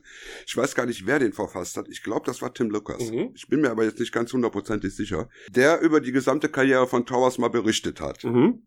Denn für die meisten Leute ist Towers ja doch eher so ein B-Movie-Produzent. Also wer Harry Towers kennt, kennt ihn eigentlich meistens entweder aus der Zusammenarbeit mit Jess Franco von den Fu Manchu-Filmen, die er mit Christopher Lee gemacht hat, oder oder ist, oder von ein paar Canon-Filmen, die er späten 80ern produziert hat. Er war, mhm. er war so ein Zulieferer für Canon. Er hat in der Zeit, als Canon wahnsinnig viele äh, Filme in den Markt gedrückt hat, hat er für Canon sehr preiswerte Filme in Südafrika produziert, äh, die dann günstig ins Paket mit aufgenommen wurden und noch als viertes Standbein, man kennt ihn, weil er hat dreimal Agatha Christie's Zehn kleine Negerlein verfilmt. Also den ganz klassischen mhm. Krimi-Stoff und den hat er ähm, äh, einmal in den 60ern schwarz-weiß verfilmt, einmal ähm, äh, in den 70ern sehr, sehr starlastig in Israel oder Jordanien, glaube ich, gedreht und dann nochmal in den 80ern als Death on Safari eben in Südafrika für kennen. Von diesen Ecken kennt man den, aber der Mann hat natürlich in seinen über 80 Jahren, die ihm dann geschenkt waren, ein erheblich breiteres Feld beackert. Genau, ich habe mir, oder besser gesagt, du hast mich ja darauf hingewiesen, auf diese Radiosendung vom BBC, mhm. die am, wann ist die gelaufen? Die am kam, die Januar? kam, nein, die kam am 5. Januar, die kann man aber auch mhm. downloaden bei BBC4 Radio, weil das Schöne ist, im Gegensatz zum britischen Fernsehen kann man das britische Radio sich auch äh, aus dem Ausland heraus mhm, anhören. Mhm, mhm. Und das klingt jetzt im ersten Moment sehr erschreckend, das ist eine Drei-Stunden-Doku, das ist, liegt mhm. aber daran, dass in dieser, im Rahmen dieser Doku auch vier alte Hörspielepisoden von Harry mhm. ausgestrahlt werden, die also zusammengenommen allein, glaube ich, knapp anderthalb Stunden äh, Laufzeit haben. Und damit ist auch schon klar, worum es im Endeffekt geht. Harry hat angefangen eigentlich in den 40er Jahren und in den 30er Jahren des letzten Jahrhunderts als Produzent von Radioprogrammen zu arbeiten. Er hatte eine sehr erfolgreiche äh, Kinosendung, die hieß ähm, ja. March of the Movies. Er hat äh, diverse äh, Theaterstücke als Hörspiele bei der BBC untergebracht und hat also da wirklich hunderte, manche vermuten tausende äh, Radiohörspiele gemacht, bevor er dann Anfang der 60er zu, auf Film umgestiegen ist. Und diese BBC Radio-Doku konzentriert sich primär auf die Zeit von Harry Allen Towers als Radioproduzent das Faszinierende ist ja wirklich, welche Clips die da gefunden haben. Ne? Also ich meine, da ist ein Interview mit Humphrey Bogart und John Huston am Set von äh, Treasure of Sarah Marder drin. Ganz genau. Oder auch sie haben von, was ich nicht mal wusste und ich kannte Harry persönlich, ähm, war ein, ist ein Audioclip drin von einer Hörspieladaption der britischen Science-Fiction-Comic-Reihe Dan Dare Pilot of the ja. Future, äh, von der ich nicht mal wusste, dass er das gemacht hat, geschweige denn, dass diese Dinge noch existieren. Und man darf natürlich nicht vergessen, jeder kann zu YouTube gehen und findet da Dutzende von Harrys Hörspielen, wenn er weiß, wonach er suchen muss. Aber in dieser auch Audioqualität, die das teilweise hatte, ist das schon Richtig. sehr beeindruckend. Und dann hört man zum Beispiel ein, äh, ein, ein Radiohörspiel und dann kommt eine Intro von Sir Lawrence Olivier, der den Zuschauer mhm. begrüßt. Das ist eine ganz tolle Sache und sie haben auch ehemalige Weggefährten von Harry befragt und äh, äh, Filmexperten und, und Radioexperten, die erzählen, wie er damals auch schon mit teilweise sehr fischigen Methoden seine Produktionen produziert und verkauft hat, was er später bei seinen Filmen ja auch gemacht hat. Und das ist für Leute, die sich für Film- und Radiogeschichte interessieren, äh, auch nur rudimentär, ist das wahnsinnig spannend zu hören. Für mich war es das natürlich doppelt, weil äh, ich habe mit Harry viele Jahre zusammengearbeitet. Das erste Drehbuch, was ich geschrieben habe, Sumuru, äh, basierte auf äh, einem Stoff von Harry Allen Towers, den hat er auch produziert. Äh, und Harry und ich waren auch in der Produktion von weiteren Filmen, als er dann leider verstarb vor mittlerweile zehn Jahren. Äh, ich hatte also viele, viele, viele Gespräche mit vielen, vielen Anekdoten mit Harry. Und äh, da war es für mich jetzt besonders schön, mir das anzuhören und da auch noch mal so ein bisschen in diese Zeit zurückversetzt zu werden. Und damit kommen wir natürlich zum Herrn Dewey, von dem wir jetzt mehrfach sprachen. Denn ja, genau. ursprünglich war geplant, dass ich mit Harrys Witwe Maria Rom, einer äh, österreichischen Schauspielerin, mit der er seit den 60ern verheiratet war, für dieses Radioprogramm ein Interview mache. Und wir hatten uns sogar überlegt, aus Spaß an der Freude, wir machen das auf Deutsch. Ähm, mhm. Das sollte im Herbst letzten Jahres stattfinden. Äh, ja, und dann ist Maria leider äh, im Juni sehr überraschend verstorben. Das war sehr schade. Das Interview ist nie zustande gekommen. Äh, der Produzent Dominik Delagi dieses Programms war aber dann trotzdem so nett, weil er von mir natürlich auch viele andere Informationen und Materialien gestellt bekommen hat. War er noch so nett und äh, hat mich dann im Nachspann äh, genannt bei den Danksagungen. Wenn wir da mal kurz reinhören wollen. Over in Baden-Baden, Germany, Harry's old friend Torsten Dewey provided a wealth of invaluable information. Ja, das fand ich total okay. Das hätte er nach meinem Dafürhalten nicht machen müssen. Er hat's gemacht, finde ich super. Ähm, Außerdem hast du jetzt einen neuen Namen weg. Ja, er hat mich ehrlich, er hat mich per E-Mail gefragt, wie man das ausspricht, ob man das Dewey ausspricht. Ich habe mir gedacht, bis ich dem Devi erklärt habe, ja. äh, ist ein Jahr rum. Da habe ich ja gesagt, komm, lass gut sein, nenn's Dewey, ist alles in Ordnung. Also ja, genau. Das nennt, genau. das, tut, das also, tun die in Amerika oder in England, die lesen alle meinen Namen als Dewey, deswegen mache ich es auch nicht komplizierter, als es sein muss. Nee, eben, eben. Also ich meine, du hast ja noch relativ Glück. Versuch mal den Namen Westerteicher ins Amerikanische zu übersetzen. Du, sie haben es mit Schwarzenegger geschafft, also insofern. Ja, gut, okay. Aber Schwarzenegger hatte auch einen ganz anderen Berühmtheitsfaktor als ich. Echt? Ja, doch, also doch. Er war schon bekannter.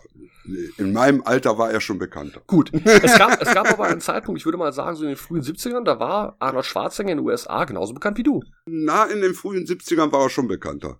Also er war schon Mr. Universum. Ja gut, in bestimmten Bodybuilder-Kreisen, das stimmt alles. Ne? Also und und äh, in Heftromankreisen. Also der war immer in den Heftromanen waren immer Anzeigen, wo Arnie bei war. Ach stimmt, an die ich mich auch noch. Ist ja auch noch ein Thema. Heftromane ne? wollten wir auch mal irgendwann, werden wir auch mal. Ah, machen machen wir irgendwann. Ja, aber bei Towers da war ich doch sehr verblüfft. Also über die Radiozeit habe ich, man erfährt ja sowieso über die frühe Zeit des Radios überhaupt nichts normalerweise. Ja.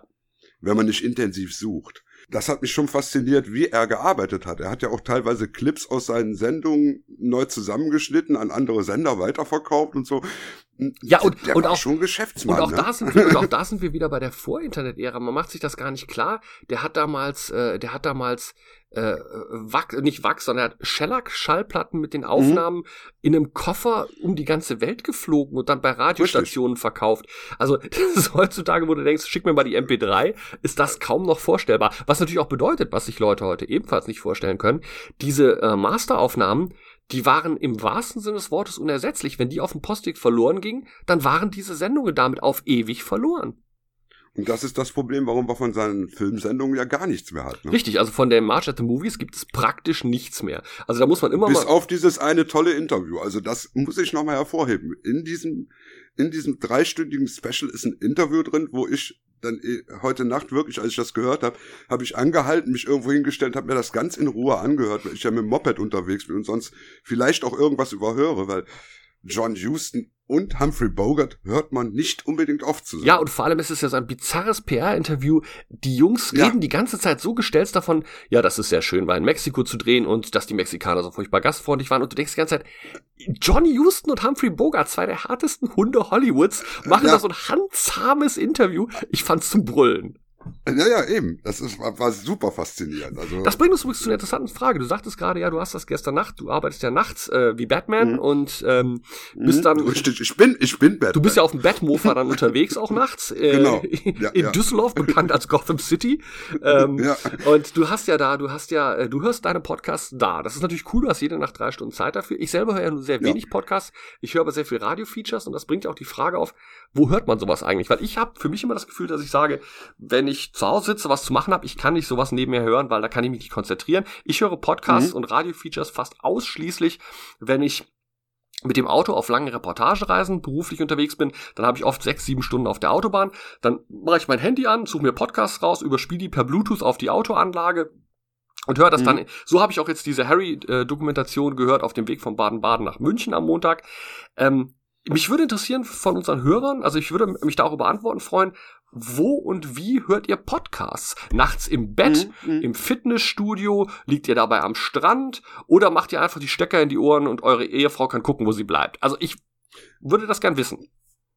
Ich, ich, ich habe mal so im Bekanntenkreis rumgefragt, ne, wie die Leute denn unsere Shows hören. Weil ich habe ja nun auch schon einiges an Podcasts rausgebracht. Mit Entsetzen, das kann Und- ich dir sagen. Mit Entsetzen. Ja, ja, ge- genau. Erstens mal schockiert hören die das. Nein, und zweitens mal, die meisten machen es wirklich morgens auf dem Weg zur Arbeit. Ne? Also so in der Straßenbahn, Kopfhörer rein, dann braucht man die Außenwelt nicht zu sehen. Dann kann man sich so voll auf die Innenwelt konzentrieren und hat mit diesen Leuten da nichts zu tun, die ja auch da alle sitzen mit ihren Kopfhörern in den Ohren und mit ihrem Handy vor der Nase. Ähm, das sind die, das ist der meiste Fall. Bei mir ist es definitiv so, wenn ich hier aufräume, wenn ich putze, kann ich wunderbar einen Podcast hören und natürlich nachts jede Nacht drei Stunden, weil das ist für mich einfach auch ähm, sozusagen eine Pflicht zu hören, was macht die Konkurrenz. Das ist natürlich sehr beneidenswert. Ich habe das Problem, da ich im Homeoffice arbeite, mein Weg zur Arbeit Ja. beträgt fünf Sekunden. Da gibt's Mhm. wenig Podcasts für. Und ähm, ja, das ja, heißt also, vom, vom, also- vom Bett zum Arbeitssessel. Ja, meine Damen und Herren, ich arbeite in einem Sessel. Ähm, ja, ja, da gibt's dann nicht so viel zu machen. Also das ist äh, das ist, das ist recht schwierig, ja, das stimmt. Und ich kann auch nicht, äh, während ich irgendeinen Artikel schreibe, währenddessen einen Podcast hören. Das geht auch nicht. Das werde ich auch nie verstehen. Auch das ist ein Thema, da Ja. werden wir nochmal drüber sprechen. Diese, ähm, ich sag mal, es gibt ja diese, diese Theorie dieses Synchronwahrnehmens oder nennen wir es auch einfach Multitasking. Ich kann Ja. das nicht, das mag eine Altersfrage Nein. sein, aber wenn ich einen Film gucke, gucke ich einen Film. Und wenn ich einen Film gucke und dabei Facebooke, habe ich den Film nicht geguckt. Ähm, Richtig. aber das mag Definitiv. vielleicht auch nur ich sein oder oder du oder wir, weil wir alt sind. Aber ähm, ich persönlich, ich finde das grausam, weil du sagtest ja gestern auch selber im Vorgespräch zu diesem Podcast. Ja, meine Damen und Herren, wir machen ein Vorgespräch zu diesem Podcast. Ja. Ähm, äh, da sagst du ja auch schon, dass, dass äh, wenn so Leute, die dann sagen, irgendwie, ich habe Wochenende über irgendwie sechs Staffeln Star Trek geguckt, das kann nicht sein. Ja. Die können die nicht geguckt haben. Die haben die vielleicht nebenher laufen lassen, aber die haben die nicht geguckt. Richtig. Die haben ab und zu mal hingeguckt zum Fernseher, dass da was Ihr läuft. könnt euch selber täuschen, aber nicht uns. Das ist eine Berieselung, aber das hat mit Gucken nichts zu tun. Ganz genau. Die können, die kann, können nicht nachher sagen, ob die Serie gut oder schlecht war. Bevor es aber jetzt hier ausartet, lass uns doch mal ein bisschen bei, äh, bei Großbritannien bleiben. Ja, ich meine, wir, wir, haben uns noch nicht von den, von den Engländern entfernt. Und auch noch nicht von Weihnachten, weil der Punkt ist nämlich tatsächlich der, ich wollte ja noch über das britische Weihnachtsfernsehen reden und wenn wir das Ja. noch lange hinausziehen, dann ist auch schon wieder Hochsommer, dann bringt's auch nichts mehr. Richtig. Also, äh, ich hatte das auch schon mal in ein, ich mache das eigentlich jedes Jahr auf meinem Blog, www.wortvogel.de, Klammer auf, Product Placement, Klammer zu, ähm, schreibe ich jedes Jahr einen Artikel unter dem Titel äh, Im Herzen ein Engländer. Und das liegt daran, ich Mhm. liebe britisches Fernsehen, das sowieso. Ich liebe auch britisches Fernsehen, das gebe ich offen zu, weit mehr als amerikanisches. Es ist nicht schwer, äh, äh, britisches Fernsehen mehr zu lieben als deutsches Fernsehen. Das wäre ungefähr so zu sagen, als äh, äh, ich liebe ein gutes Glas Cola mehr als eine Warze am C. Ähm, Ja. aber der Punkt ist, der Punkt ist einfach, die Briten machen in meinen Augen, und das hat sich wirklich stark verbessert, weil die Briten hatten sehr schwaches Fernsehen bis in die 80er, haben sich so rausgemacht und heute ist für mich britisches Fernsehen eigentlich der Maßstab des besten Fernsehens der Welt und das bezieht sich nicht nur auf Serien, das bezieht sich auch auf TV-Filme, auf Dokus, auf Shows und so weiter. Und, Absolut. und das Problem ist halt, was man immer hat, ist, dass die Sachen hier entweder sehr spät ankommen oder sie kommen sehr stark synchronisiert an, was für mich halt ein Problem ist, weil ich mag auch die englische Sprache sehr gerne. Mhm. Und oder du musst es dir eben illegal besorgen. Und ich habe dann irgendwann, äh, jetzt habe ich in der zweiten Sendung auch schon wieder gesagt, du musst es dir besorgen. Also da, Ja, ich habe da irgendwelche, Du, du, du, hast ein Problem. ich habe da so, da, da ist irgendwie so eine, so eine, so eine unterbewusste Kiste.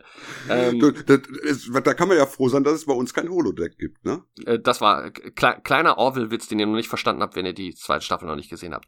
Ähm, also es ist so, dass äh, ich mich dann irgendwann mal gefragt habe, kann man sich nicht eigentlich britisches Fernsehen auch live angucken? Weil im Gegensatz zu Amerika ist ja die Zeitverschiebung nicht so schlimm. Wenn du in Amerika eine Primetime-Serie live sehen willst, musst du dich hier um drei Uhr morgens vor den Fernseher setzen. Willst du britische Sendungen gucken, ist das nur eine Stunde Zeit versetzt. Das Problem ist Mhm. aber, dass die britischen Sender sich sehr stark nach außen abschotten mit ihren Livestreams. Es gibt wohl Möglichkeiten über irgendwelche Satellitenschüsseln, aber ehrlich, ich hänge mir nicht für hunderte Euro eine Satellitenschüssel an den Balkon, nur um britisches Fernsehen zu gucken. Naja, du könntest dann auch polnisches und türkisches Fernsehen gucken. Super geil. Ähm, und also. äh, also und, und ich, hab, ich bin dann irgendwann auf die Idee gekommen, es gibt in der Tat ein relativ, äh, eine relative Low-Tech-Version, wie man das machen kann. Und die läuft darauf hinaus, du besorgst dir einen ganz einfachen Chrome-Stick von Amazon, äh, also von Google bei Amazon für 20, 30 Euro, was auch immer die Dinger kosten, besorgst dir ein VPN, also ein Virtual Private Network Programm, also eins, was auch wirklich hohe Durchsatzraten erlaubt. Dafür muss man zahlen. Ich weiß, es gibt kostenlose Möglichkeiten, aber im Endeffekt äh, Kannst du vergessen. Kannst du vergessen, wenn du dir eine professionelle Lösung holst, und die sind ja auch günstig. Ich weiß, es gab um Weihnachten von NordVPN. NordVPN ist der Anbieter, bei dem ich bin, den kann ich wärmstens empfehlen, äh, gab es ein Angebot, da kommst du im Endeffekt auf einen Dollar im Monat, die das kostet. Ich zahle jetzt noch irgendwie knapp drei, aber selbst das ist für das, was ich dafür bekomme, ein Witz. Und also ne? Weil du kannst ja auch, du kannst ja dadurch auch amerikanisches Netflix gucken. Das sollte man ja dann. Und du kannst momentan, du kannst auch momentan auf die ganzen amerikanischen Nachrichtenseiten zugreifen, die wegen der DSGVO momentan nach außen sperren nach, nach Europa. Also all das Mhm, geht. mhm. Also und noch dazu, man kann auch generell alles anonym machen, was man anonym machen möchte. Ich will niemandem Mhm. sagen, was das sein sollte oder muss, aber auf jeden Fall sorgt es für ein, sorgt es für ein Level an Sicherheit, was ich für wichtig halte. Du kannst aber bei YouPorn trotzdem mit deinem Account dich einloggen. Ach, das habe ich noch gar nicht probiert, weil ich habe ja, ich habe ja kein YouPorn. Ach so, ach so, ja gut, okay. Herr nee, du Westerteich. weißt auch gar nicht, was das Herr, ist. Westerte Herr Westerteicher redet sich gerade wieder um Kopf und Kragen. Ach nein, ich bin Single, ich darf das. Auf jeden Fall ist es dann so, dass ich also festgestellt habe, wenn man sich so ein VPN einrichtet und in diesem VPN äh, seinen ganzen Datenverkehr über einen englischen Server laufen lässt und dann eben äh, äh, die BBC-Webseite zum Beispiel aufruft, kann man sich BBC live ansehen und dann kann man einfach sagen, okay, diesen Tab jetzt übertragen auf den Fernseher, dann kann man sogar auf dem großen Fernseher gucken. Das ist eine super geile Mhm. Nummer. Und so haben meine Frau und ich also dieses Jahr im Prinzip die halbe Weihnachts- und Silvesterzeit damit verbracht, ähm, äh, britische, äh, britisches Fernsehen live zu gucken. Das hatte dann auch noch den amüsanten Nebeneffekt, dass äh, um 12 Uhr war dann ja Feuerwerk, da müssen wir immer ein bisschen aufpassen wegen äh, unserer Katzen. Ähm, und dann ist aber, da England ja eine Stunde Zeit verschoben ist, ist das ja bei denen eine Stunde später. Und dann kann man also ab 20 nach 12 unserer Zeit sich im englischen Fernsehen dann immer ein phänomenales Live-Konzert aus, der, aus dem Parlamentsgebäude in Großbritannien anschauen. Mhm. Und äh, das war in, letztes Jahr war das Robbie Williams, dieses Jahr war das Madness, die ja auch dieses Jahr Oh, wie 40-jähriges geil. Bühnenjubiläum feiern. Die rocken dann die Hütte und fünf vor zwölf britischer Zeit geht dann der Sänger aufs Dach von, von, vom Parlamentsgebäude und dann ist im Hintergrund dieses unfassbar geile britische Feuerwerk, was die an der Themse an diesem Millennium Wheel jedes Jahr machen. Das Mhm, dauert dann mhm, 10, mhm. 12 Minuten und dann gehen sie runter, machen das Konzert weiter. Und das kannst du dann hier in Deutschland halt dann nachts um eins gucken. Äh, das Mhm. ist super geil gewesen. Und man muss halt auch wieder sagen, die Briten hatten dieses Jahr wieder so viele Highlights im, im Fernsehen. Fangen wir mal damit an, die haben im Neujahr vier neue Luther-Folgen gezeigt, was ja eine der besten Krimiserien der letzten 20 Jahre ist. Und vor allem, die vierte Staffel ist tatsächlich wieder so gut wie die erste. Also man kann sagen, Luther hatte zwischendrin mal Ein Durchhänger. zwei, drei Durchhänger gehabt, äh, nicht nur einen. Also man muss halt sagen, die erste Staffel war grandios, die zweite hakte ein bisschen, die dritte war ein bisschen besser. Dann gab es zwei spielfilmlange Folgen, die fand ich ganz schwach. Und jetzt wieder diese neuen vier Folgen waren unfassbar klasse. Oder dann hat die BBC hat eine dreiteilige Neuverfilmung gemacht äh, von Hercule Poirot, Agatha Christie's Die Morde des Herrn ABC. Ähm, und nun kann man ja argumentieren, man braucht gar keine neuen Hercule Poirot-Verfilmungen zu machen, weil die David Suchet-Serie hat ja in den, hat ja über, ich glaube, 23 Jahre in den 90ern und in den 2000ern Mhm. alle Hercule Poirot-Folgen, äh, Hercule Poirot-Erzählungen adaptiert. Perfekt schöner kann man es nicht machen, werkgetreuer kann man es nicht machen. Da kann man durchaus die Frage stellen, wozu braucht ihr jetzt noch mal eine? Und sie haben tatsächlich eine Antwort gefunden. Sie haben Hercule Poirot völlig anders erzählt, als gebrochene, fragwürdige, tragische Figur, der so gar nichts von dieser überlegenen Arroganz Hercule Poirots hat. Und dafür war die sehr das sehr bizarre Casting, nämlich John Malkovich als Poirot. Wow. Absolut passend. Wow. Wow. Da bin ich gerade am überlegen. Ich stelle mir den gerade so mit Schnöres und mit französischem Akzent vor. Und es ist wirklich, ja, und es ist wirklich, du denkst am Anfang, das ist ein Scherz, aber es funktioniert Ja. ganz, ganz hervorragend. Ja gut, ich meine, Malkovich könnte ja wahrscheinlich auch alles spielen. Natürlich. Und man muss auch sagen, die haben dann auch noch zum Beispiel eine meiner Lieblingsbritischen Sitcoms, Not Going Out, da haben sie eine Live-Episode gemacht, wo die die ganze Episode live gespielt haben. Dann gibt's an Weihnachten immer wahnsinnig viele Specials. Ähm, das beste Beispiel dafür, ja, aber trotzdem, die trotzdem, Moment mal eben. Du, du hast jetzt also Weihnachten und Silvester hast du wirklich britisches Fernsehen geguckt. Das heißt, du hast die Helene Fischer Show nicht gesehen. Nicht nur das, pass auf, es wird schlimmer. Ich, ich habe ich hab, ich hab die André Rieu Silvestergala nicht gesehen. Oh, Ich habe ich hab wieder, ich habe es wieder nicht geschafft, mir an Heiligabend in der ARD Sissi und die Feuerzangenbowle anzusehen. ach, das ist ja unglaublich. Und, und, und ich, und ich weiß, ich weiß jetzt, das ist, äh, es fällt mir auch schwer, das zu sagen. Es war wieder, es war ein Jahr ohne Dinner for One. Das heißt, du müsstest, Moment, Moment, Dinner for One lief doch dieses Jahr im britischen TV. Ja, aber nicht da, wo ich Erstmals. geguckt habe. Nicht da, wo ich Erstmals. geguckt habe. Ja, ja, ich weiß. Man da, die Leute vergessen immer, dass, obwohl das auf Englisch war, dass das ja eine Produktion des WDR war oder des NDR war. ja, ja, genau. äh, Dinner genau. for One. Und dass die Briten, die kennen das überhaupt nicht. die, die haben da überhaupt keinen Kult drum. Der britische Kult ist gar keiner. Und bei aller britischen Höflichkeit, glaube ich, deren Reaktion ist eher, what the actual fuck? Ja. also es, es ist es ist verblüffend, aber ähm, ja also gut. ich würde meine, ich würde meine Gebühren tatsächlich lieber dem britischen Fernsehen zahlen als dem deutschen, weil man kann jetzt auch zum Beispiel sagen, jetzt auch auf, äh, auf irgendeinem Sender liefen dann haufenweise alte Edgar Wallace-Filme Mhm. und ja, und Sissy und Feuerzangenbowle, das sind Weihnachtsklassiker, aber ehrlich gesagt, die haben sie eh im Archiv. Warum zahle ich Gebühren dafür, dass sowas zum 20. Mal Mhm. ausgestrahlt wird? Die sollen sich gefälligst Weihnachten anstrengen. Zum Abschluss, ich glaube, man kann das sehr schön zusammenfassen.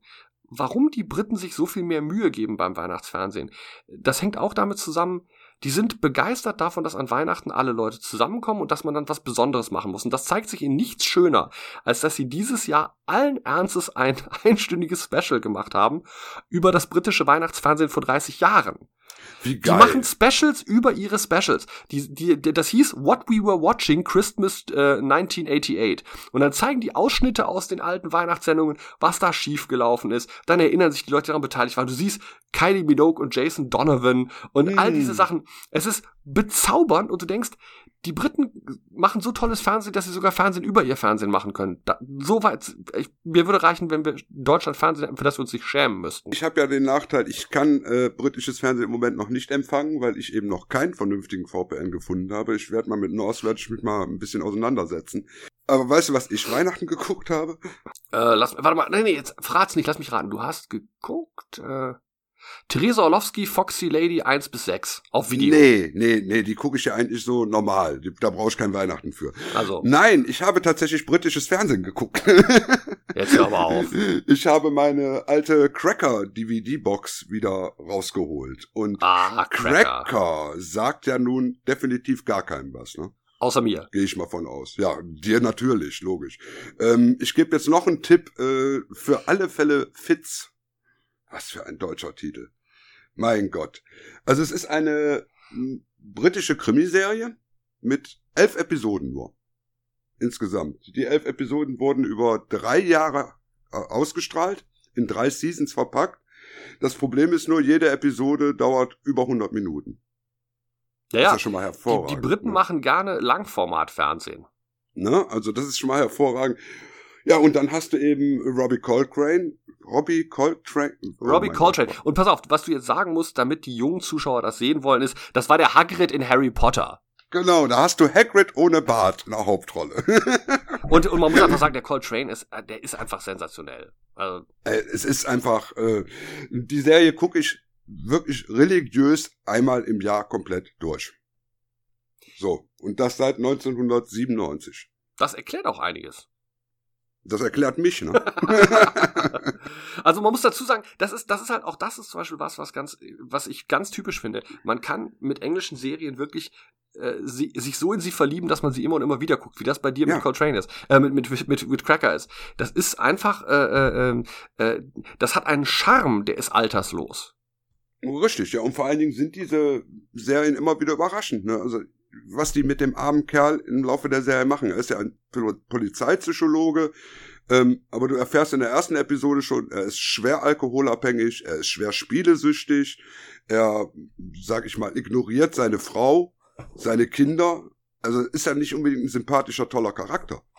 Also ich glaube auch ehrlich, dass äh, Fitz als Charakter die Grundlage geboten hat, dass es überhaupt später Charaktere wie House geben konnte. Richtig. Weil es gezeigt hat, weil es gezeigt hat, dass du eine total gebrochene Figur erzählen kannst, die unglaublich viele Fehler hat, solange der Zuschauer die Autorität dieser Figur in ihrem Feld anerkennt, weil Fitz ist in dem, was er macht, brillanter als jeder andere. Und dann verzeiht man ihm das Alkoholiker, dass er seiner Familie vernachlässigt. Und bei Haus ist das genau das Gleiche. Ich habe Haus immer definiert als eine Serie. Haus ist ein unfassbares Arschloch. Und ich würde den wahrscheinlich als Absolut. Patient auch als Arschloch empfinden. Aber wenn ich eine unerklärliche Krankheit hätte, wäre er der Arzt, den ich haben wollen würde. Mhm, mhm, mhm, Und das genau, ist bei Fitz genau. genau. das gleiche. Wenn du ein Problem hast, bei dem dir äh, ein, ein Verbrechen hast, bei dem sonst keiner weiterkommt, du musst Fitz nicht mögen, aber er ist der, den du anrufst. Was natürlich bei Fitz auch faszinierend ist, ist die Nebenrollen. Das ist übrigens in englischen Also Serien auch der Standard. Also die Nebenrollen sind Ne? immer Also, sensationell. Du, du hast, also erstmal hast du im Laufe dieser elf Episoden, siehst du schon mal die komplette Harry Potter Besetzung bis auf die Kinder. mhm. Die tauchen alle mal irgendwo nebenher auf. Aber dann hast du auch die erste große Rolle von Robert Carlyle. Mhm. Als Bösewicht in einer Episode. Und ich meine, das ist immer noch meine Lieblingsepisode. Und da habe ich dann auch dieses Jahr erstmal wieder gestoppt, oder letztes Jahr, Weihnachten, dann erstmal wieder gestoppt, nachdem ich die gesehen habe, weil ich weiß, das ist das Highlight der Serie. Da spielt er ja einen ähm, Psychopathen, der einen persönlichen Rachefeldzug plant und dafür 30, 40 Leute umbringen will. Und damit er nicht auffällt, tarnt er sich als Skinhead.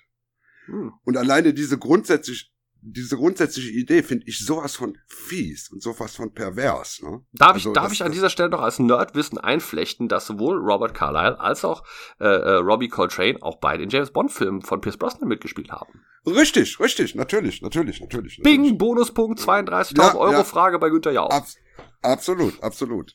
Also, wie gesagt, ich kann es jedem nur empfehlen. Das Problem ist bei Fitz, äh, oder besser, bei für alle Fälle Fitz, werdet ihr wahrscheinlich bei Amazon ziemlich wenig finden, weil die Serie gibt's tatsächlich nicht in Deutsch auf ähm, DVD. gibt's, ey, jetzt, da bin ich jetzt aber voll bei. Ich hätte wirklich gedacht, die müsste doch ein Standard gewesen sein, Nö. also um 2000 rum auf DVD. Absolut nicht. Wow. Ich musste mir also dann auch damals die englische Fassung holen, die den großen Nachteil hat, die hat auch keine Untertitel. Und wenn man der englischen Sprache nicht hundertprozentig mächtig ist, hat man da ein gewaltiges Problem. Also ich sage jetzt mal so, meine Leser, äh, unsere Zuhörer mögen sich jetzt bitte vorstellen, dass ich das Fenster aufmache und wütend meine Fäuste gen Himmel schüttel. Mhm, mhm, mhm. Absolut, weil die Synchro war nämlich auch gar nicht so schlecht. Ich habe sie ja nur auch zuerst in der deutschen Fassung sehen müssen. Also bevor wir jetzt zum nächsten Thema kommen, sagen wir auch noch kurz der, der Vollständigkeit halber, es gab von äh, Cracker ein grottenübles amerikanisches Remake. Ähm, Oh, Äh, wobei man das nicht dem Hauptdarsteller äh, anlasten kann, der war tatsächlich ziemlich gut, aber die Amerikaner haben versucht, ein Remake von Cracker zu machen, was sehr schnell wieder eingestellt wurde und der Hauptdarsteller ist ein paar Jahre später an Drogensucht draufgegangen. Das passt dann ja auch schon wieder ganz gut. wir sparen uns jetzt den blöden Spruch, er hat's verdient. Nö, aber könnt ihr auch sagen, der hat sich zu viel in die Rolle eingearbeitet. Aber übrigens war Genau. natürlich war in der amerikanischen Serie dann auch nicht so so alkoholabhängig, wie es wie er es in der englischen war. Die Nein. Amerikaner sind ja so wischiwaschi.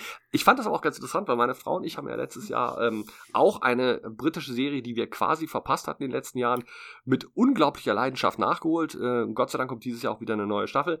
Das ist eine Serie, die ja auch niemand kennt. Die heißt Endeavour. Und was an der Mhm. so faszinierend ist, ist nicht die Tatsache oder auch die Tatsache, dass es die Geschichte eines jungen Polizisten in Oxford in den 60ern ist, sondern der ganze Background der Serie. Und wenn ich den mal ganz kurz zusammenfassen darf, ich versuch's zumindest, ist es gab in den 70er Jahren eine beliebte britische Romankrimireihe über einen Inspektor namens Morse, Inspector Morse. Und dann wurde äh, Anfang der 80er hat man sich entschlossen, das zu verfilmen als Serie mit John Thaw in der Hauptrolle, glaube ich. Und das lief dann bis Anfang der 90er Jahre recht erfolgreich unter dem Titel Inspector Morse. Und das ist auch, glaube ich, hier. äh, Es Das lief ja auch mal. das hieß auch, glaube ich, hier Inspector Morse. Ich glaube, in, in, Mhm. in England hieß es nur Morse. Ist aber auch egal. Der Punkt ist, Mhm. ähm, dann hörte die Serie also auf. Es gab noch, glaube ich, keine Romane mehr. Und dann war es aber so, die Leute mochten das so gern. Inspector Morse und immer sein Assistent Inspector Lewis. Das war sehr beliebt. Dann hat man in den 90ern ein paar TV-Filme gemacht, ähm, äh, in denen dann Morse wieder vorkam. Und im letzten aber dann 2000 stirbt er dann auch. Äh, da hat er also Inspector Morse seinen Abgang. Und die Briten hatten immer noch nicht genug von der Franchise. Also hat man sich entschlossen, wir nehmen jetzt den Inspector Lewis und machen aus Inspector Lewis eine eigene Serie. Das hieß dann Inspector Lewis vernünftigerweise. Und das lief bis 2010, also man muss sich jetzt klar machen, also die haben die Franchise von 1981 oder 83 schon mal bis, zwei, bis 2010 durchgezogen. Und dann lief also Inspector ne? Lewis auch aus, weil der Inspector Lewis Darsteller sagte, jetzt reicht, brauche ich nicht mehr. Und dann kam irgendjemand auf die grandiose Idee, wisst ihr, was wir machen? Wir machen quasi Young Inspector und erzählen seine ersten Jahre in der Police Force in den 60ern in Oxford. Das, das ist ja eigentlich ein amerikanisches Prinzip, ne? Ja, und die, die Idee dahinter ist auch an sich, im ersten Mal denkst du, das ist doch totaler Kappes. Aber Fakt ist, das ist ganz spannend, weil du natürlich dadurch, dass Inspector, Inspector Morse so unheimlich lang gelaufen ist, du kennst diese Figur so gut und zu sehen, im Prinzip jetzt wie letztes Jahr bei Solo von Star Wars, wie mhm. wurde der so, wie er ist? Ähm, also zu zeigen, wie kam der auf seine ganzen schwuligen Exzentrismen. Und die Serie heißt Endeavor, falls es jemanden interessiert, äh, weil kurioserweise Morse Vorname ist Endeavor. Und ähm, ach du Scheiße, ich hatte mich jetzt die ganze Zeit gefragt, wie kommen die auf den Begriff? Endeavor, er heißt tatsächlich Endeavor Morse. Er gibt das auch nicht gerne selber zu. Und ähm, mhm. was was die Serie so toll macht, die lebt unheimlich von dem Lokalkolorit, weil es spielt halt in diesen unheimlich umwälzenden 60er Jahren in Oxford. Das wird mit einer unfassbaren Liebe zum Detail nachgebaut. Er hat einen väterlichen Freund, Inspector Thursday. Meine Frau und ich vergöttern ihn. Wir werden im, dieses Jahr nach London fahren, um diesen Schauspieler live auf der Bühne zu sehen. Ähm, mhm. äh, das ist so toll erzählt. Relativ ruhig, relativ langsam, aber es lebt wahnsinnig vom Zeitkolorit und von dieser Figur. Und ich habe dann den Vergleich aufgemacht und darum wollte ich das auch noch unbedingt erzählen. Ähm, das wäre vergleichbar mit Stell dir vor, man hat ja Anfang der 70er, Mitte der 70er Derek gestartet, schon als Nachfolgeserie von Der Kommissar mit Erik Ode, denn mhm. Harry Klein als Assistent war ja bei Richtig. Der Kommissar und wechselte dann zu Derek als Assistent von Derek. Und man hat ja Derek bis in die 90er gedreht und stell, man stelle sich vor, der Tappert hätte dann gesagt, ich mache noch mal eine Handvoll TV-Filme als Derek, hätte er gemacht. Und dann hätte man 2000 gesagt, okay, der ist ja dann auch gestorben, der aus Tappert. Ähm, wir machen jetzt statt Inspektor Derek Inspektor Klein und lassen den ollen Wepper noch mal zehn Jahre lang spielen. Und hätte nach zehn Jahren äh, Serie mit Horst äh, Fritz Wepper oder Horst Wepper, welcher von den Wepper, ich weiß nicht welcher, äh, Fritz, Fritz, Wepper, Fritz, Wepper. Wepper. Hätte nach Elmar Wepper, Fritz Wepper, ja. Hätte nach zehn Jahren Fritz Wepper gesagt, okay, jetzt ist der auch zu alt, der hat auch keinen Bock mehr, und hätte gesagt, Jetzt machen wir Young Derek und zwar in den 50ern in Schwabingen, München. Das wäre nee, super den, geil gewesen. Nee, in den 40ern im Krieg als Nazi-General. Ach komm, jetzt nicht gemein, aber nee, wenn, wenn, du, wenn, du, wenn, du das Alter von, wenn du das Alter von Horst Tappert hochrechnest, hätte man ihn wirklich prima als, als jungen Kommissar in den 50ern in Schwabing machen können. Aber das ist eben genau der Punkt. Und da sind wir, da schließt sich jetzt der Kreis und da können wir auch diesen, diesen britischen Bereich schließen. Auf so eine Idee käme das deutsche Fernsehen nicht. Äh, ich möchte den britischen Bereich noch nicht ganz schließen. Wie was? Äh, zumal wir auch noch ein bisschen Zeit haben. Äh, was mich mal interessieren würde, wann hast du denn angefangen mit dem britischen TV? Weil für mich ist der Anfangszeitpunkt gewesen Department S. Nee, siehst du, da sieht man eindeutig, dass du älter bist als ich. Wenn ich ja, zurückgehe. Und Jason Kling und solche Sachen. Ich habe, hab ich, ich habe ein, ein definitives britisches Erweckungserlebnis. Also es gibt diverse Serien aus meiner Kindheit, an die ich mich erinnere. Die Original Fünf Freunde Serie zum Beispiel war für mich ganz mhm. wichtig oder Richtig. für mich oder für mich sensationell äh, äh, der Doktor und das liebe Vieh. Absolut. Aber, aber, lieb ich auch. Die eine Serie ähm, und wir können natürlich gleich gucken, ob wir die Titelmelodie einspielen können, wenn wir sie auf YouTube finden.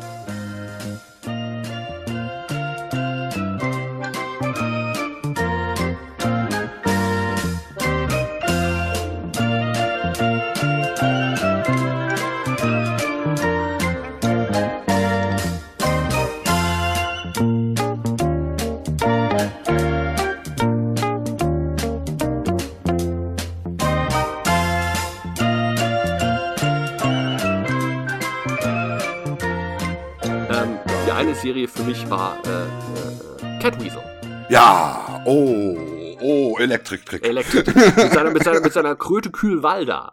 Jawohl. Ähm, das habe ich als Geoffrey Baildon als Catweasel. Das habe ich geliebt. Dieser alte, schrullige Kauz, der aus dem, äh, aus dem antiken England in die Gegenwart versetzt wird und da seine Arbeit, äh, seine, seine Abenteuer mit der modernen Technik erlebt. Ich habe das als Kind vergöttert. Und da absolut, fing meine Liebe absolut. zum britischen Fernsehen an. Ich, und, und ich habe meiner Mutter in den 70ern so religiös äh, das Haus am Eaton Place geguckt. Das hm? Bei meiner Hochzeit, das bei meiner Hochzeit vor vier Jahren wir zur Titelmelodie von Haus am Eaton Place äh, äh, äh, in den Trausaal gegangen sind. Oh. Und, und, und, und, und dann kamen natürlich immer wieder einzelne Sachen. Es kamen die Profis. Mhm, Gar richtig. Natürlich sensationell. Es kam immer wieder Einzelserien, wo man sagte, die waren großartig, aber generell war das britische Fernsehen bestand immer aus schlechten Zähnen, schlechten Frisuren und es war auch immer so so unheimlich blass. Das, das hatte so gar keine Die Farbsättigung. Farb, genau, die Farbsättigung damals war furchtbar. Und, und das hat sich aber geändert. Ich sag mal, es gab so Mitte der 90er so einen Bruch. Da kamen dann Serien wie Bugs, das war so eine Spionageserie. Und da versuchten die das erste Mal so vom Stil her ein bisschen amerikanischer zu werden. Und seitdem ist da im Prinzip in England die Hölle los. Keiner macht auch historische Sachen besser als die Briten. Keiner macht Dokus besser als die Briten. Das ist einfach so. Ja, ja, ich meine, die, die haben ja auch Leute da, Mark, Mark Gatlis und so. Mark Leute. ja, ja. Wobei, man- wobei Ja. man natürlich jetzt, ah, das hatte ich noch ganz vergessen zu sagen. Danke, dass du Mark Siehste? Gattis erwähnt. Siehste, Ich sage ja, das Thema, das wird noch lang. Ja, na, es ist tatsächlich so, dass, also ich persönlich bin jemand, ich bin nicht mit Gattis, Davis, das sind alles Leute, ich denke schon manchmal, dass die auch overhyped sind und dass die auch nicht immer alles so gut machen, wie man denkt. Aber gerade bei Gattis ist es interessant, der hat nämlich auch dieses Jahr zu Weihnachten etwas gemacht. Und das sollte man auch dringend erzählen, weil es eine britische Tradition hat. Die Briten, Der macht doch jedes Jahr, macht er doch sein, sein äh, Silvester-Special. nee, nee, ich rede von was ganz anderem. Ähm, Also, der Gattis hat äh, die Engländer machen seit hm, 50 Jahren gibt es bei denen an Weihnachten eine Gruselgeschichte, meistens von M.R. James. Die wird, wurde früher dann fürs Radio adaptiert und seit eben ein paar Jahrzehnten auch fürs äh, Fernsehen. Und da gab es zu Weihnachten immer eine Gruselgeschichte, so halbe Stunde, dreiviertel Stunde. Das war dann die Ash Tree oder das war in den 60ern äh, Whistle and I'll Come to You.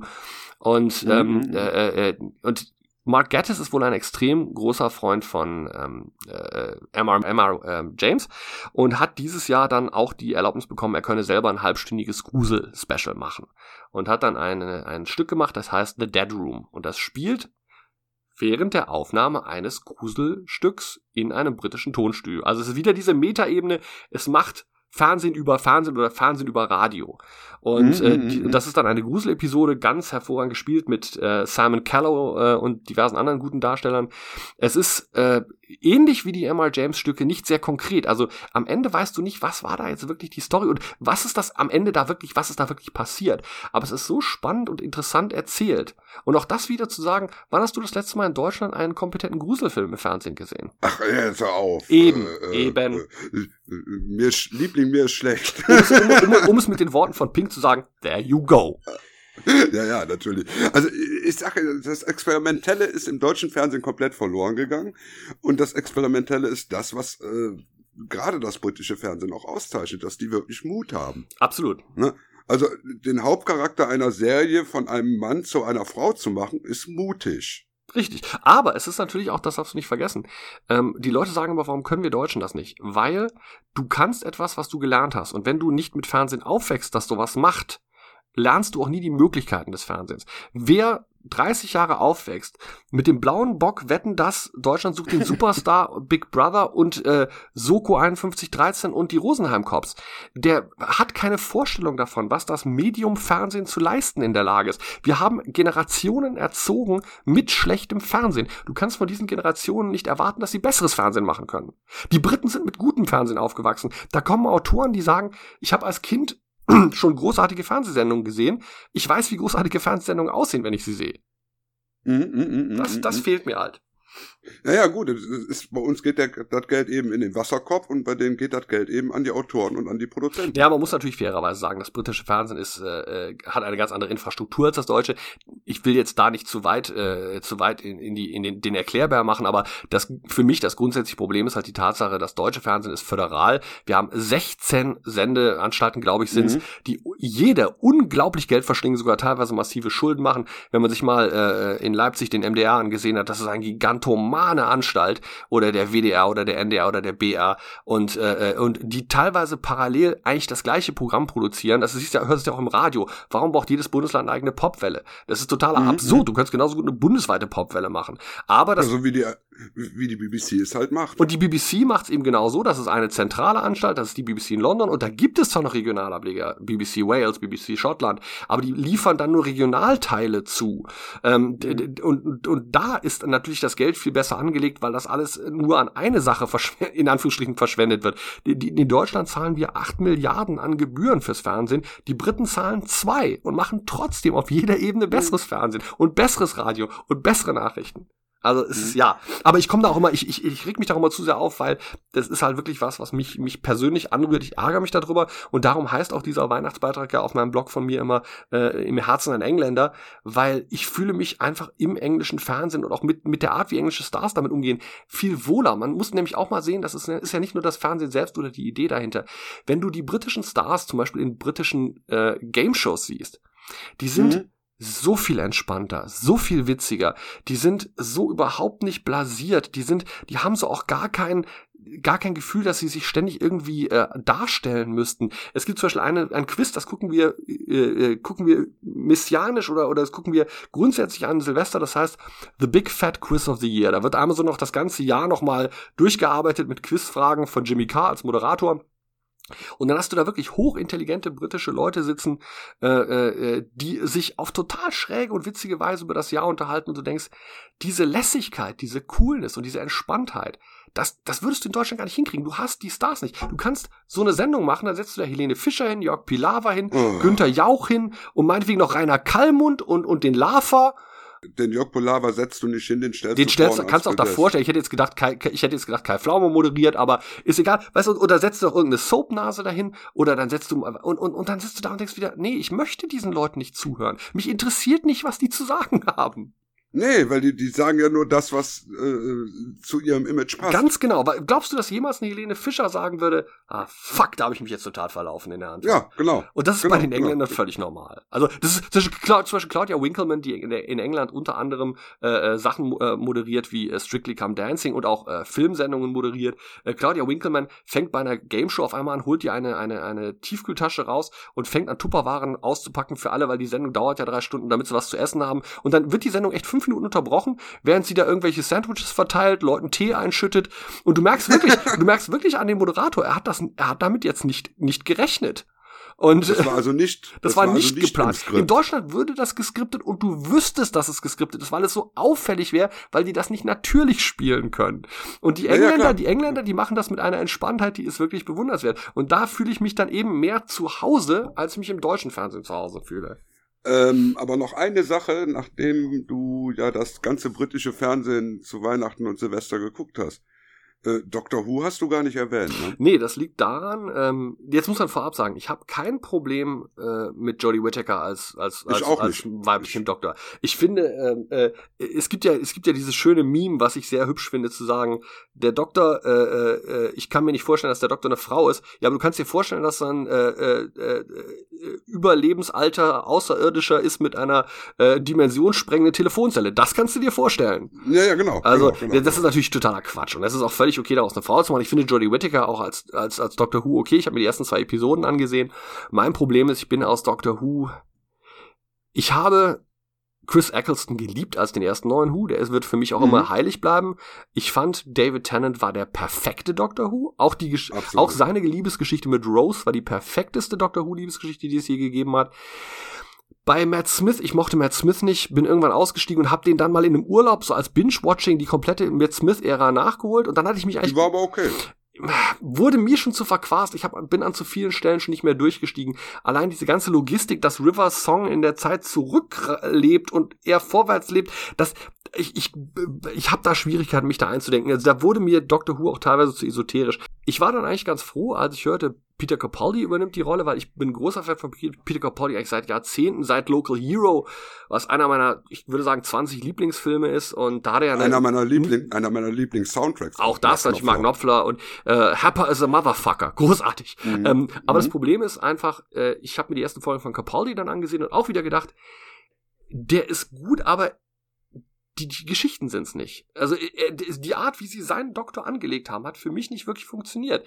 Und ich bin dann irgendwann in der Capaldi-Ära dann ausgestiegen und habe jetzt nur aus Pflichtbewusstsein eigentlich mir die äh, ersten zwei Whittaker-Folgen angesehen und hatte danach, habe ich gesagt, ja, das ist okay, hat aber keinen inneren Drang weiterzugucken. Und darum habe ich dann dieses Jahr auch das Silvester-Special ausgefallen, ausfallen lassen. Und da muss man natürlich sehr vorsichtig sein. Es wird jetzt viel darüber diskutiert, ob die Whittaker versagt hat, weil auch die, die, äh, das Special jetzt relativ schlechte Quoten hatte. Dazu muss man eigentlich sagen, was dabei gerne unterschlagen wird, es ist seit Jahren das erste Special von Doctor Who, was nicht an Weihnachten, sondern an Silvester gelaufen ist. Normalerweise mhm. laufen die Who-Specials zu Weihnachten und du kannst nicht einen komplett neuen Sendeplatz aufmachen, wo die Leute auch längst wieder raus sind aus dem Familienkontext, aus dem Heimkontext und dann sagen, ja, aber da hat's schlechtere Quoten gemacht. Das würde ich jetzt nicht unbedingt der Whittaker äh, äh aufhalsen wollen. Ich würde es der Whittaker sowieso nicht aufhalsen wollen. Ich würde es wirklich den, den Produzenten und Drehbuch Was ist denn deine generelle aufhalten. Meinung zu, zu der Whittaker-Ära? Also nicht nur Whittaker selber, ich sondern der Whittaker-Ära. Ich habe tatsächlich nur bis zur fünften Episode durchgehalten. Aha. Ich hab also die, die vierte Episode war noch gut, das war die Rosa Parks Episode, die war allerdings auch schon fast so wie die Vincent van Gogh Episode. Und man muss ganz klar sagen, die Vincent van Gogh Episode, die Szene mit Bill Nye dann im Museum, wo er, ähm, wo er die äh, begeistert. Das ist, da sind wir wieder bei dem Thema Heulen. Da kannst du jedes Mal flennen. Du kannst dir die Szene beliebig bei YouTube raussuchen und angucken und fängst wieder an zu heulen. Natürlich, absolut. Und da laufen die Tränen ja. auch. Das ist kein verstohlenes Auswischen, da läuft es. Das ist eine der schönsten, eine der schönsten Szenen, die jemals in Doctor Who gemacht worden ist. Auch und, und auch für mich auch äh, David Tennants letzte Worte als Doktor, I, I don't wanna go. Und das mhm. ist einfach, mhm. das ist, das ist, liegt so viel, es ist ja oft so, dass du so, dass es so in Filmen so einen perfekten Satz gibt oder eine Zeile, wo du denkst, die ist ein die ist, da hat der Regisseur eine so, oder der Autor eine so grandiose Idee für nur eine Zeile gehabt, die eine mhm. Figur so definiert. Ich, ich, erinnere mich noch daran stand, als ich damals das Remake gesehen habe von Dr. Kimmel auf der Flucht mit Harrison Ford und Tommy Lee Jones. Und es ist ein relativ banaler Actionfilm und der ist jetzt, Richtig. der ist, der lebt natürlich davon, dass Harrison Ford und Tommy Lee Jones auch gute Gegenspieler sind. Aber da gibt's diese eine Szene, wo sie da in diesem Tunnel mit dem Wasser sind, äh, äh, äh, oben auf dem Staudamm drauf. Und Tommy Lee Jones hat also endlich äh, Dr. Kimball gestellt Welt und Kimball sitzt vor ihm mit Armen verschränkt hinter dem Kopf. Äh, Tommy Lee Jones hält die Pistole auf ihn und Kimball sagt in, in größter Verzweiflung, I did not kill my wife. Und Tommy Lee hm. Jones guckt ihn an und sagt relativ nonchalant, I don't care.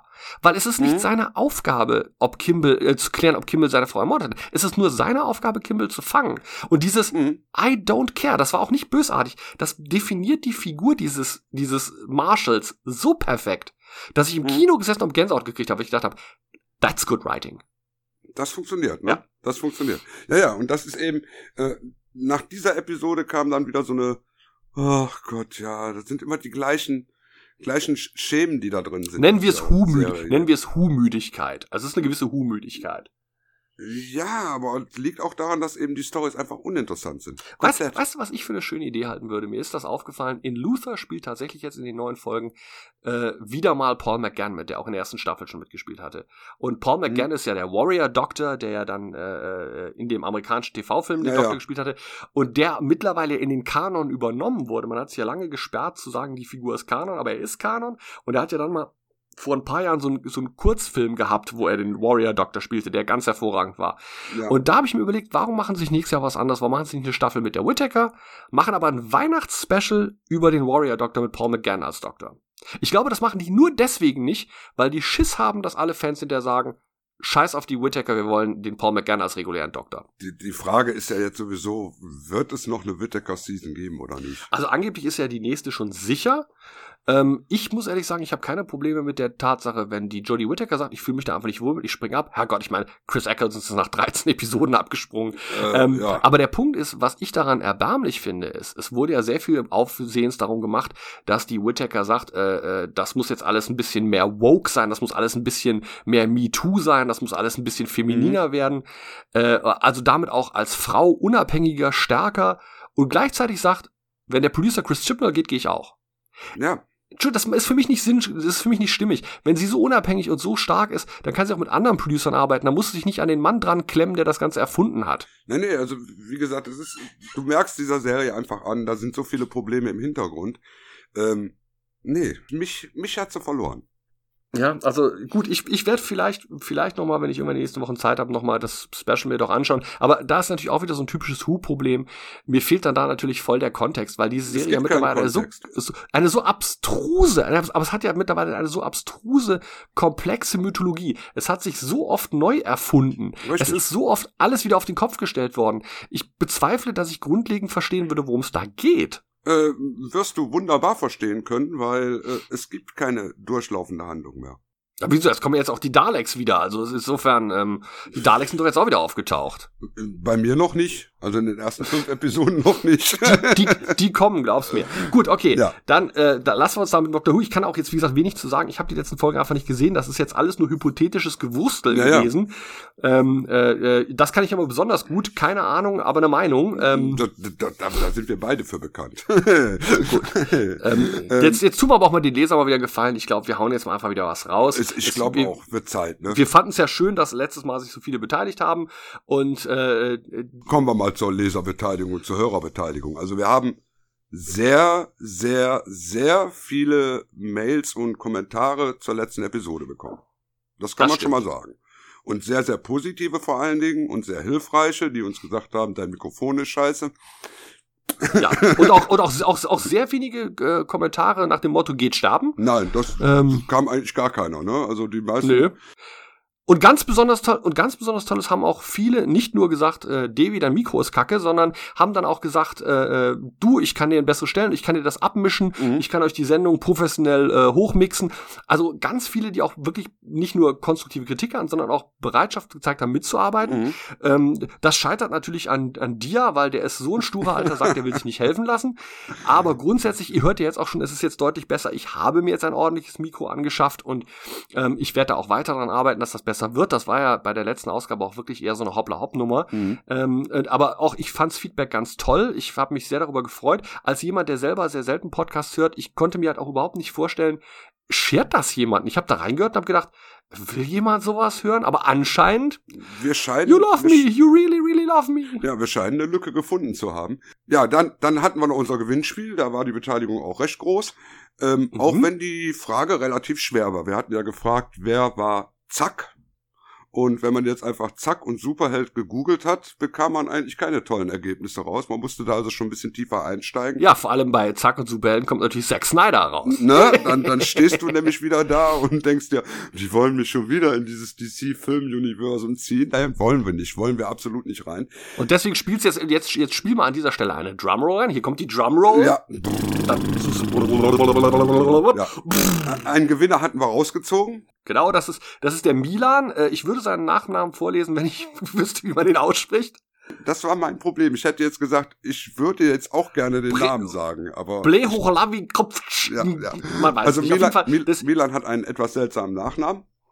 Ja, und Milan äh, ist auch ein äh, Wortvogel-Kommentator-Veteran. Ich freue mich, dass er gewonnen hat. Mhm. Äh, ich bin ja gerade hier in München. Ich weiß, er wohnt in München. Wenn ich es gewusst hätte, ich hätte ihm die DVD gleich vorbeibringen Ja. können.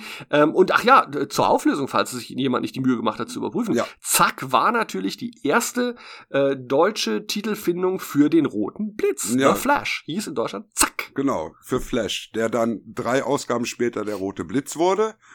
Dann Und das könnt ihr zwischendurch jetzt alle wieder Zack nachlesen. wurde und Und- Und das könnt ihr jetzt auch alle nachlesen, weil der Dia hat nämlich jetzt endlich den ersten Teil seiner großen Retrospektive der ersten deutschen Versuche, die großen Superhelden-Comics in Deutschland Mhm. zu veröffentlichen, äh, äh, äh, online gesetzt. Sehr lesbar, sehr lustig, äh, mit ganz, ganz vielen tollen Beispielen, wie obskur das teilweise früher übersetzt wurde. Ähm, den Link findet ihr natürlich auch unten drunter, kann ich euch ganz dringend ans Herz legen, lest euch das mal durch. Da kommen noch zwei Teile, so wie ich die erkenne, im Jahr 2023, im Jahre 2048 kommen die nächsten ja, beiden. das, das Problem ist natürlich ganz klar. Ich habe jetzt die ersten 80, 80 Hefte nochmal gelesen, habe diesen Artikel zusammengestellt, den man auf evil-ad.de findet. Im Moment bin ich super Superman-mäßig wieder voll bis oben hin. Da muss erstmal wieder ein bisschen Platz geschaffen werden, damit da wieder mehr Superman und Batman draufkommen kann. Ganz klar. Superman und Batman. Batman. Batman.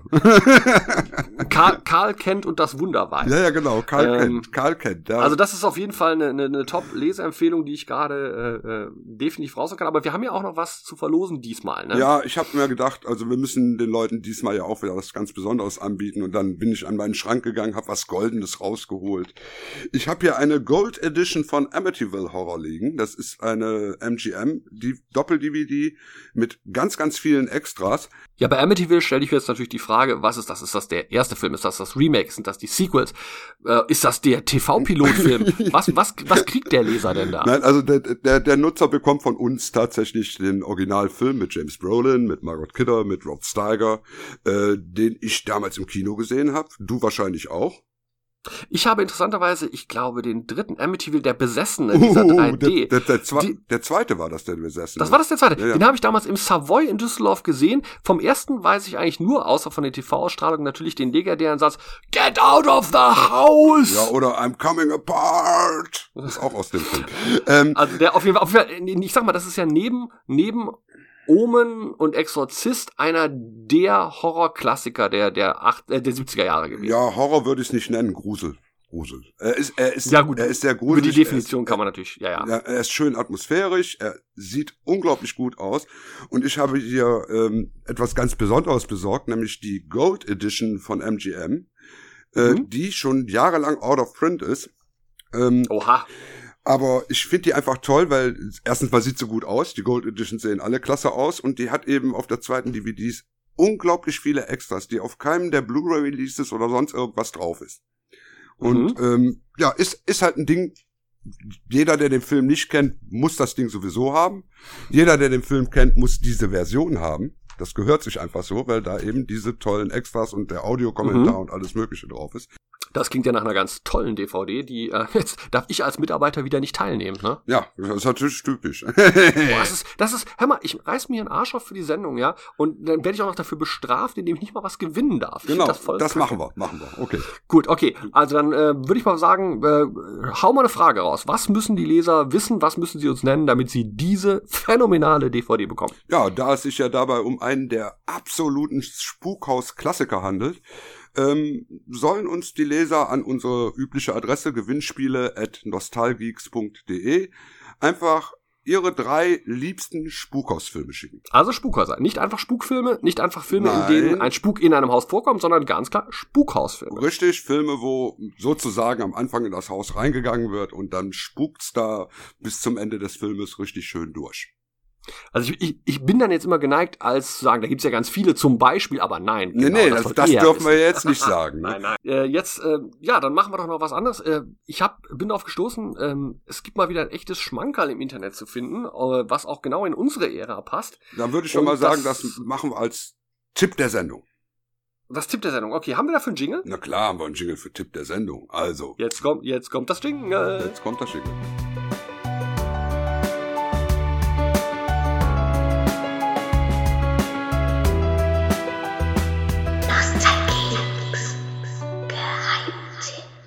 Sehr schönes Jingle, Herr Westerteicher. Danke. Ja, äh, es gibt mal wieder ein echtes Schmankerl. Ich denke, ich bin drauf gestoßen, weil es jemand bei Facebook geteilt hat. Und das passt auch genau in meine Zeit. Wir spulen mal ein wenig zurück. 1977.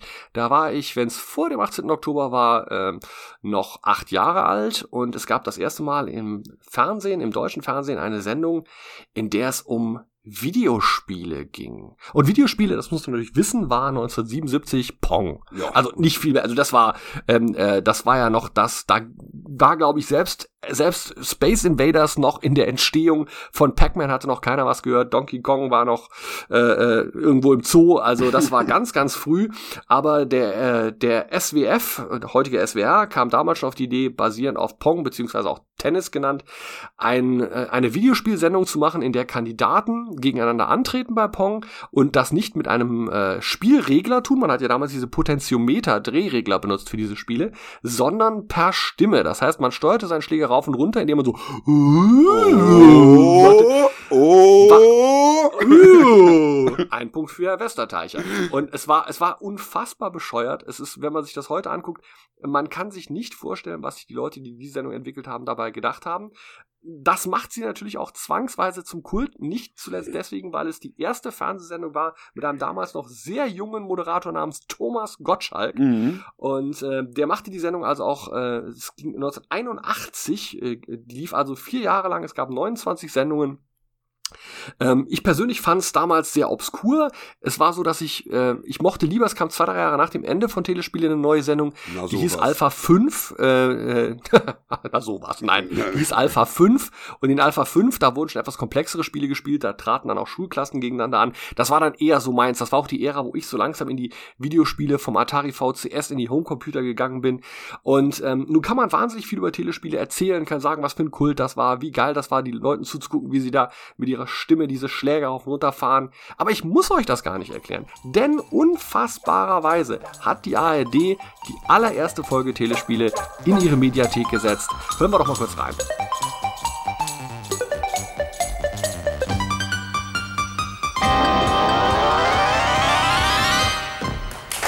Guten Abend und herzlich willkommen bei unseren Telespielen. Dankeschön. Sie sind heute in doppelter Hinsicht Premierenpublikum, denn diese Südwestfunk-Sendung ist was ganz Neues und neu ist auch die Idee, die das Ganze möglich gemacht hat. Ich dürfte Ihnen auch neu sein. Mein Name ist Thomas Gottschalk. Danke. Dafür kann ich mir wirklich nichts. Ein Telespiel, die rote Hälfte hier gegen die gelbe. Kommando, Telespiel ab. So.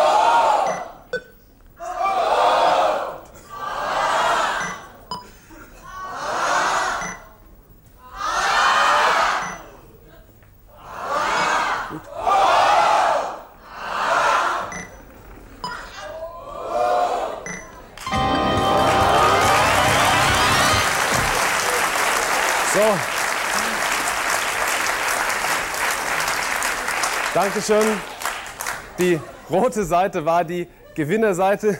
Herr Karajan sollte mal ein Telespiel dirigieren. Ich kann Ja, sensationell. Und die komplette Sendung ähm, könnt ihr euch jetzt in der Mediathek äh, anschauen. Oder wenn man äh, Services verwendet wie Webmediathek, View und so weiter und so fort, da kann man sich die dann natürlich auch auf die Festplatte ziehen, um sie der Nachwelt zu erhalten. Denn so wie ich die ARD kenne, nehmen sie es früher oder später wieder runter. Das dann ist- hat's keiner mehr. Das ist das große Problem mit den ARD-Mediatheken, leider. Richtig. Und das kriegt aber auf jeden Fall meinen definitiven Daumen hoch. Und ich finde es nicht nur toll, dass sie das gemacht haben, sondern würde auch gerne anregen, dass sie das mit vielen, vielen, vielen anderen Kultsendungen auch machen können. Mir reicht auch die erste Sendung. Ja, Immer mal so hier. Erste Sendung vom Rätselflug, Mhm. weißt du, erste Sendung von, äh, von äh, Spiele ohne Grenzen. Ich wäre voll dafür. Absolut, absolut. Und ich habe die äh, Telespiele ja damals auch live mitbekommen. Ich war ja damals schon im Besitz einer eigenen Pong-Konsole. Und für mich war das natürlich interessant. Ein, ein, ein, ein Early Adopter, ein echter Tech-Freak. absolut. Ich hatte als allererstes, ich hatte eine Pong-Konsole sogar mit einem Gewehr dabei. Also es wird auf, es wird natürlich auch unter dem äh, unter dem äh, Podcast wieder einen Download-Link geben, da könnt ihr Klar. euch das dann anschauen. Ähm, Ich habe übrigens ja, auch noch einen Tipp. Den habe ich dann heute Morgen noch schnell gefunden. Zufällig. Das ist, das ist nicht mit mir abgesprochen. Nein, das ist nicht abgesprochen. Das ist die große Überraschung. Ich habe heute Morgen zufällig bei meinem beim Durchschauen meiner Facebook-Timeline äh, etwas gefunden, was zu meinem Winnie Pooh, Winnie the Pooh-Thema passt. Und zwar der Originalsprecher von Winnie the Pooh, James Cummings, hat ja in dem in dem Disney Christopher Robin dann auch den Pooh wieder gesprochen. Mhm. Und der hat bei einer Pressekonferenz zusammen mit allen anderen Sprechern äh, Dialoge aus Star Wars als Winnie the Pooh gesprochen. Und zwar hat er den kompletten Darth Vader gesprochen. Oha. Und das muss man einfach gehört haben. Es ist einfach traumhaft. Das verlinke ich euch auch nochmal in den Show Notes. Das ist einfach so schön. Also Darth Vader und Winnie the Pooh sind wirklich zwei Charaktere, die passen gut zusammen. Können wir da nicht jetzt mal kurz reinhören? Äh, ja, ein kleines, einen ganz kleinen Clip spies.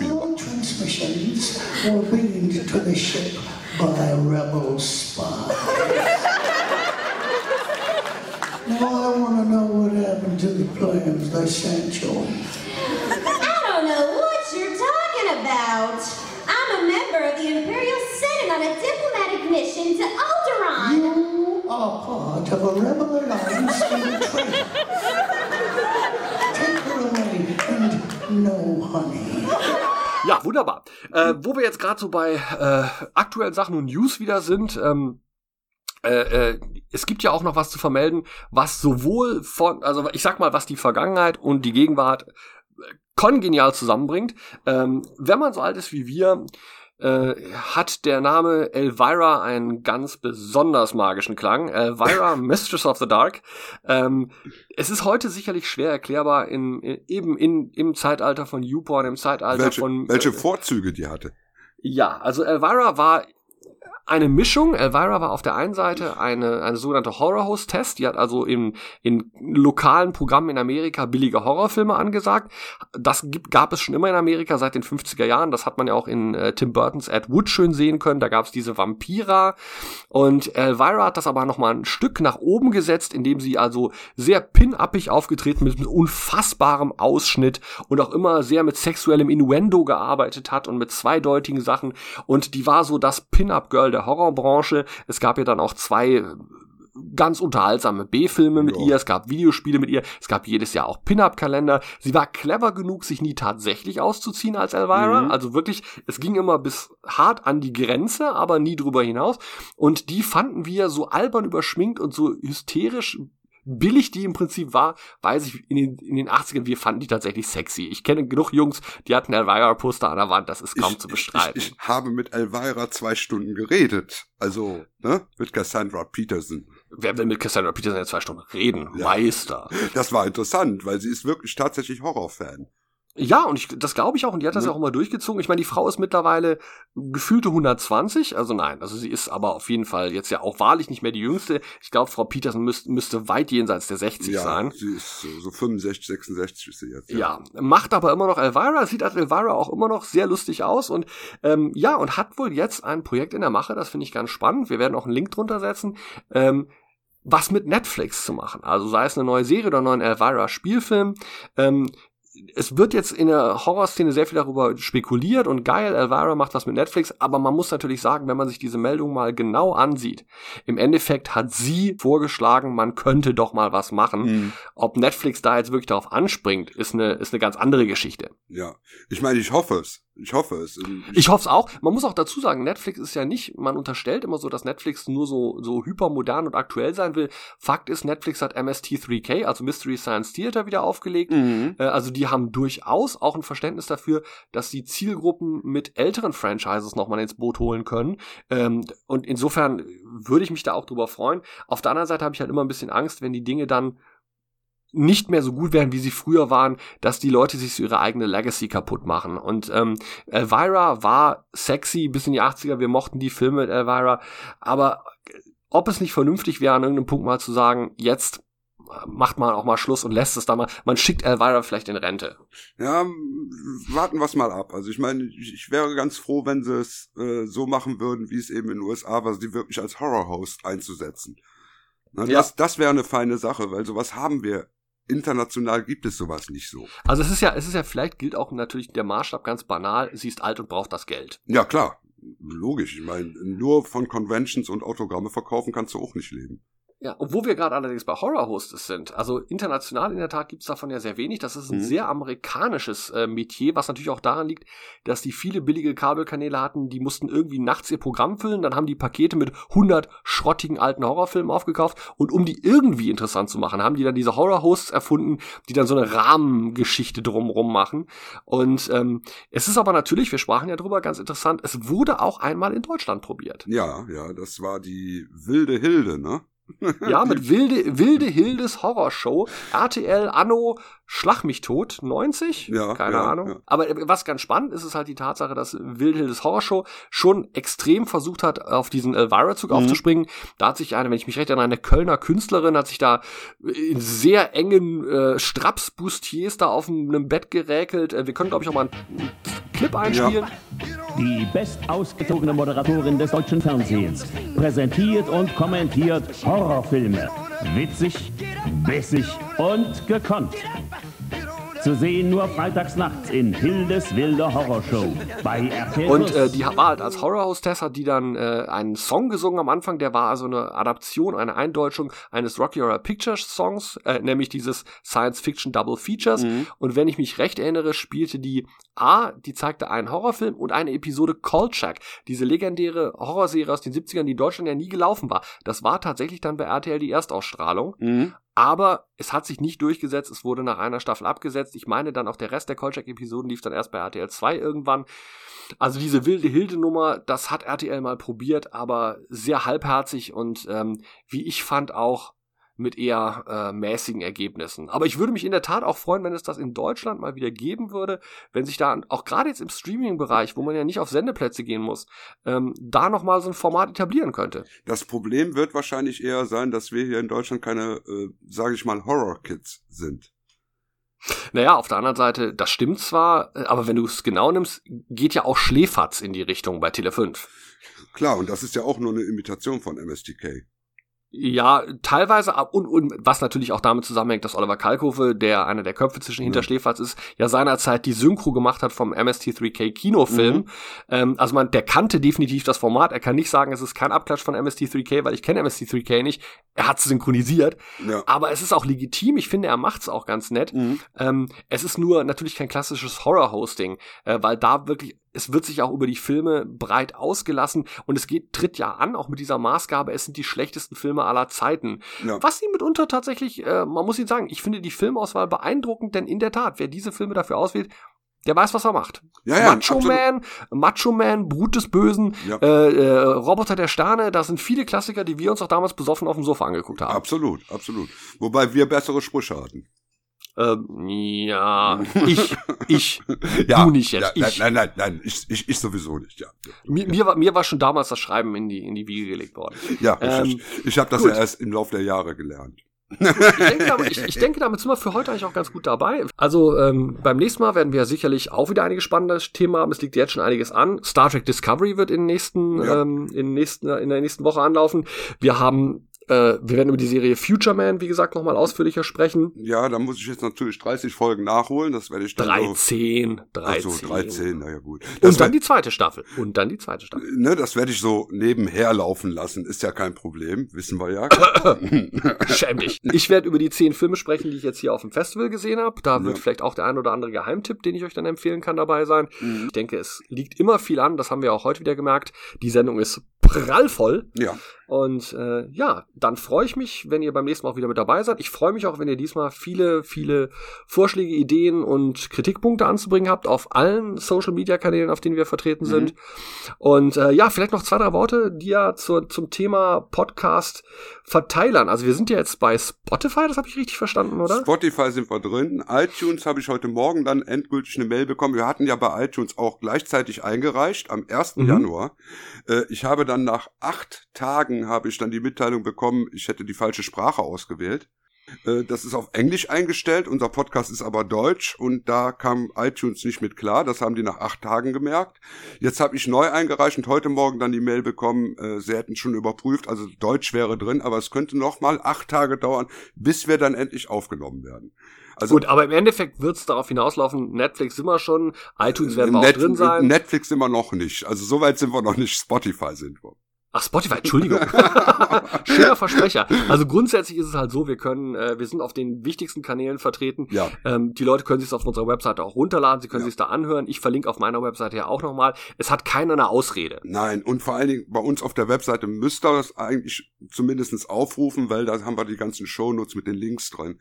Denn die kann man ja nun dummerweise bei Spotify oder bei iTunes nicht mit unterbringen.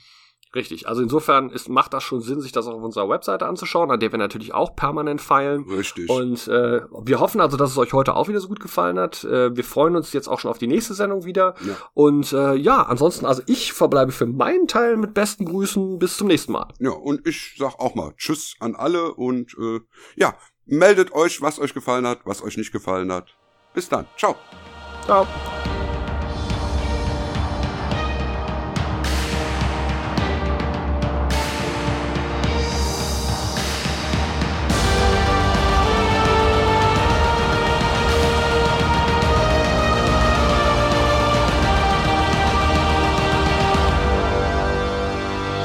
I'll be back with you again soon with another program of reminiscences of what were, for me, were the golden days. Until then, this is Harry Allen Towers. Also, ihr wisst schon Bescheid. Abschalten.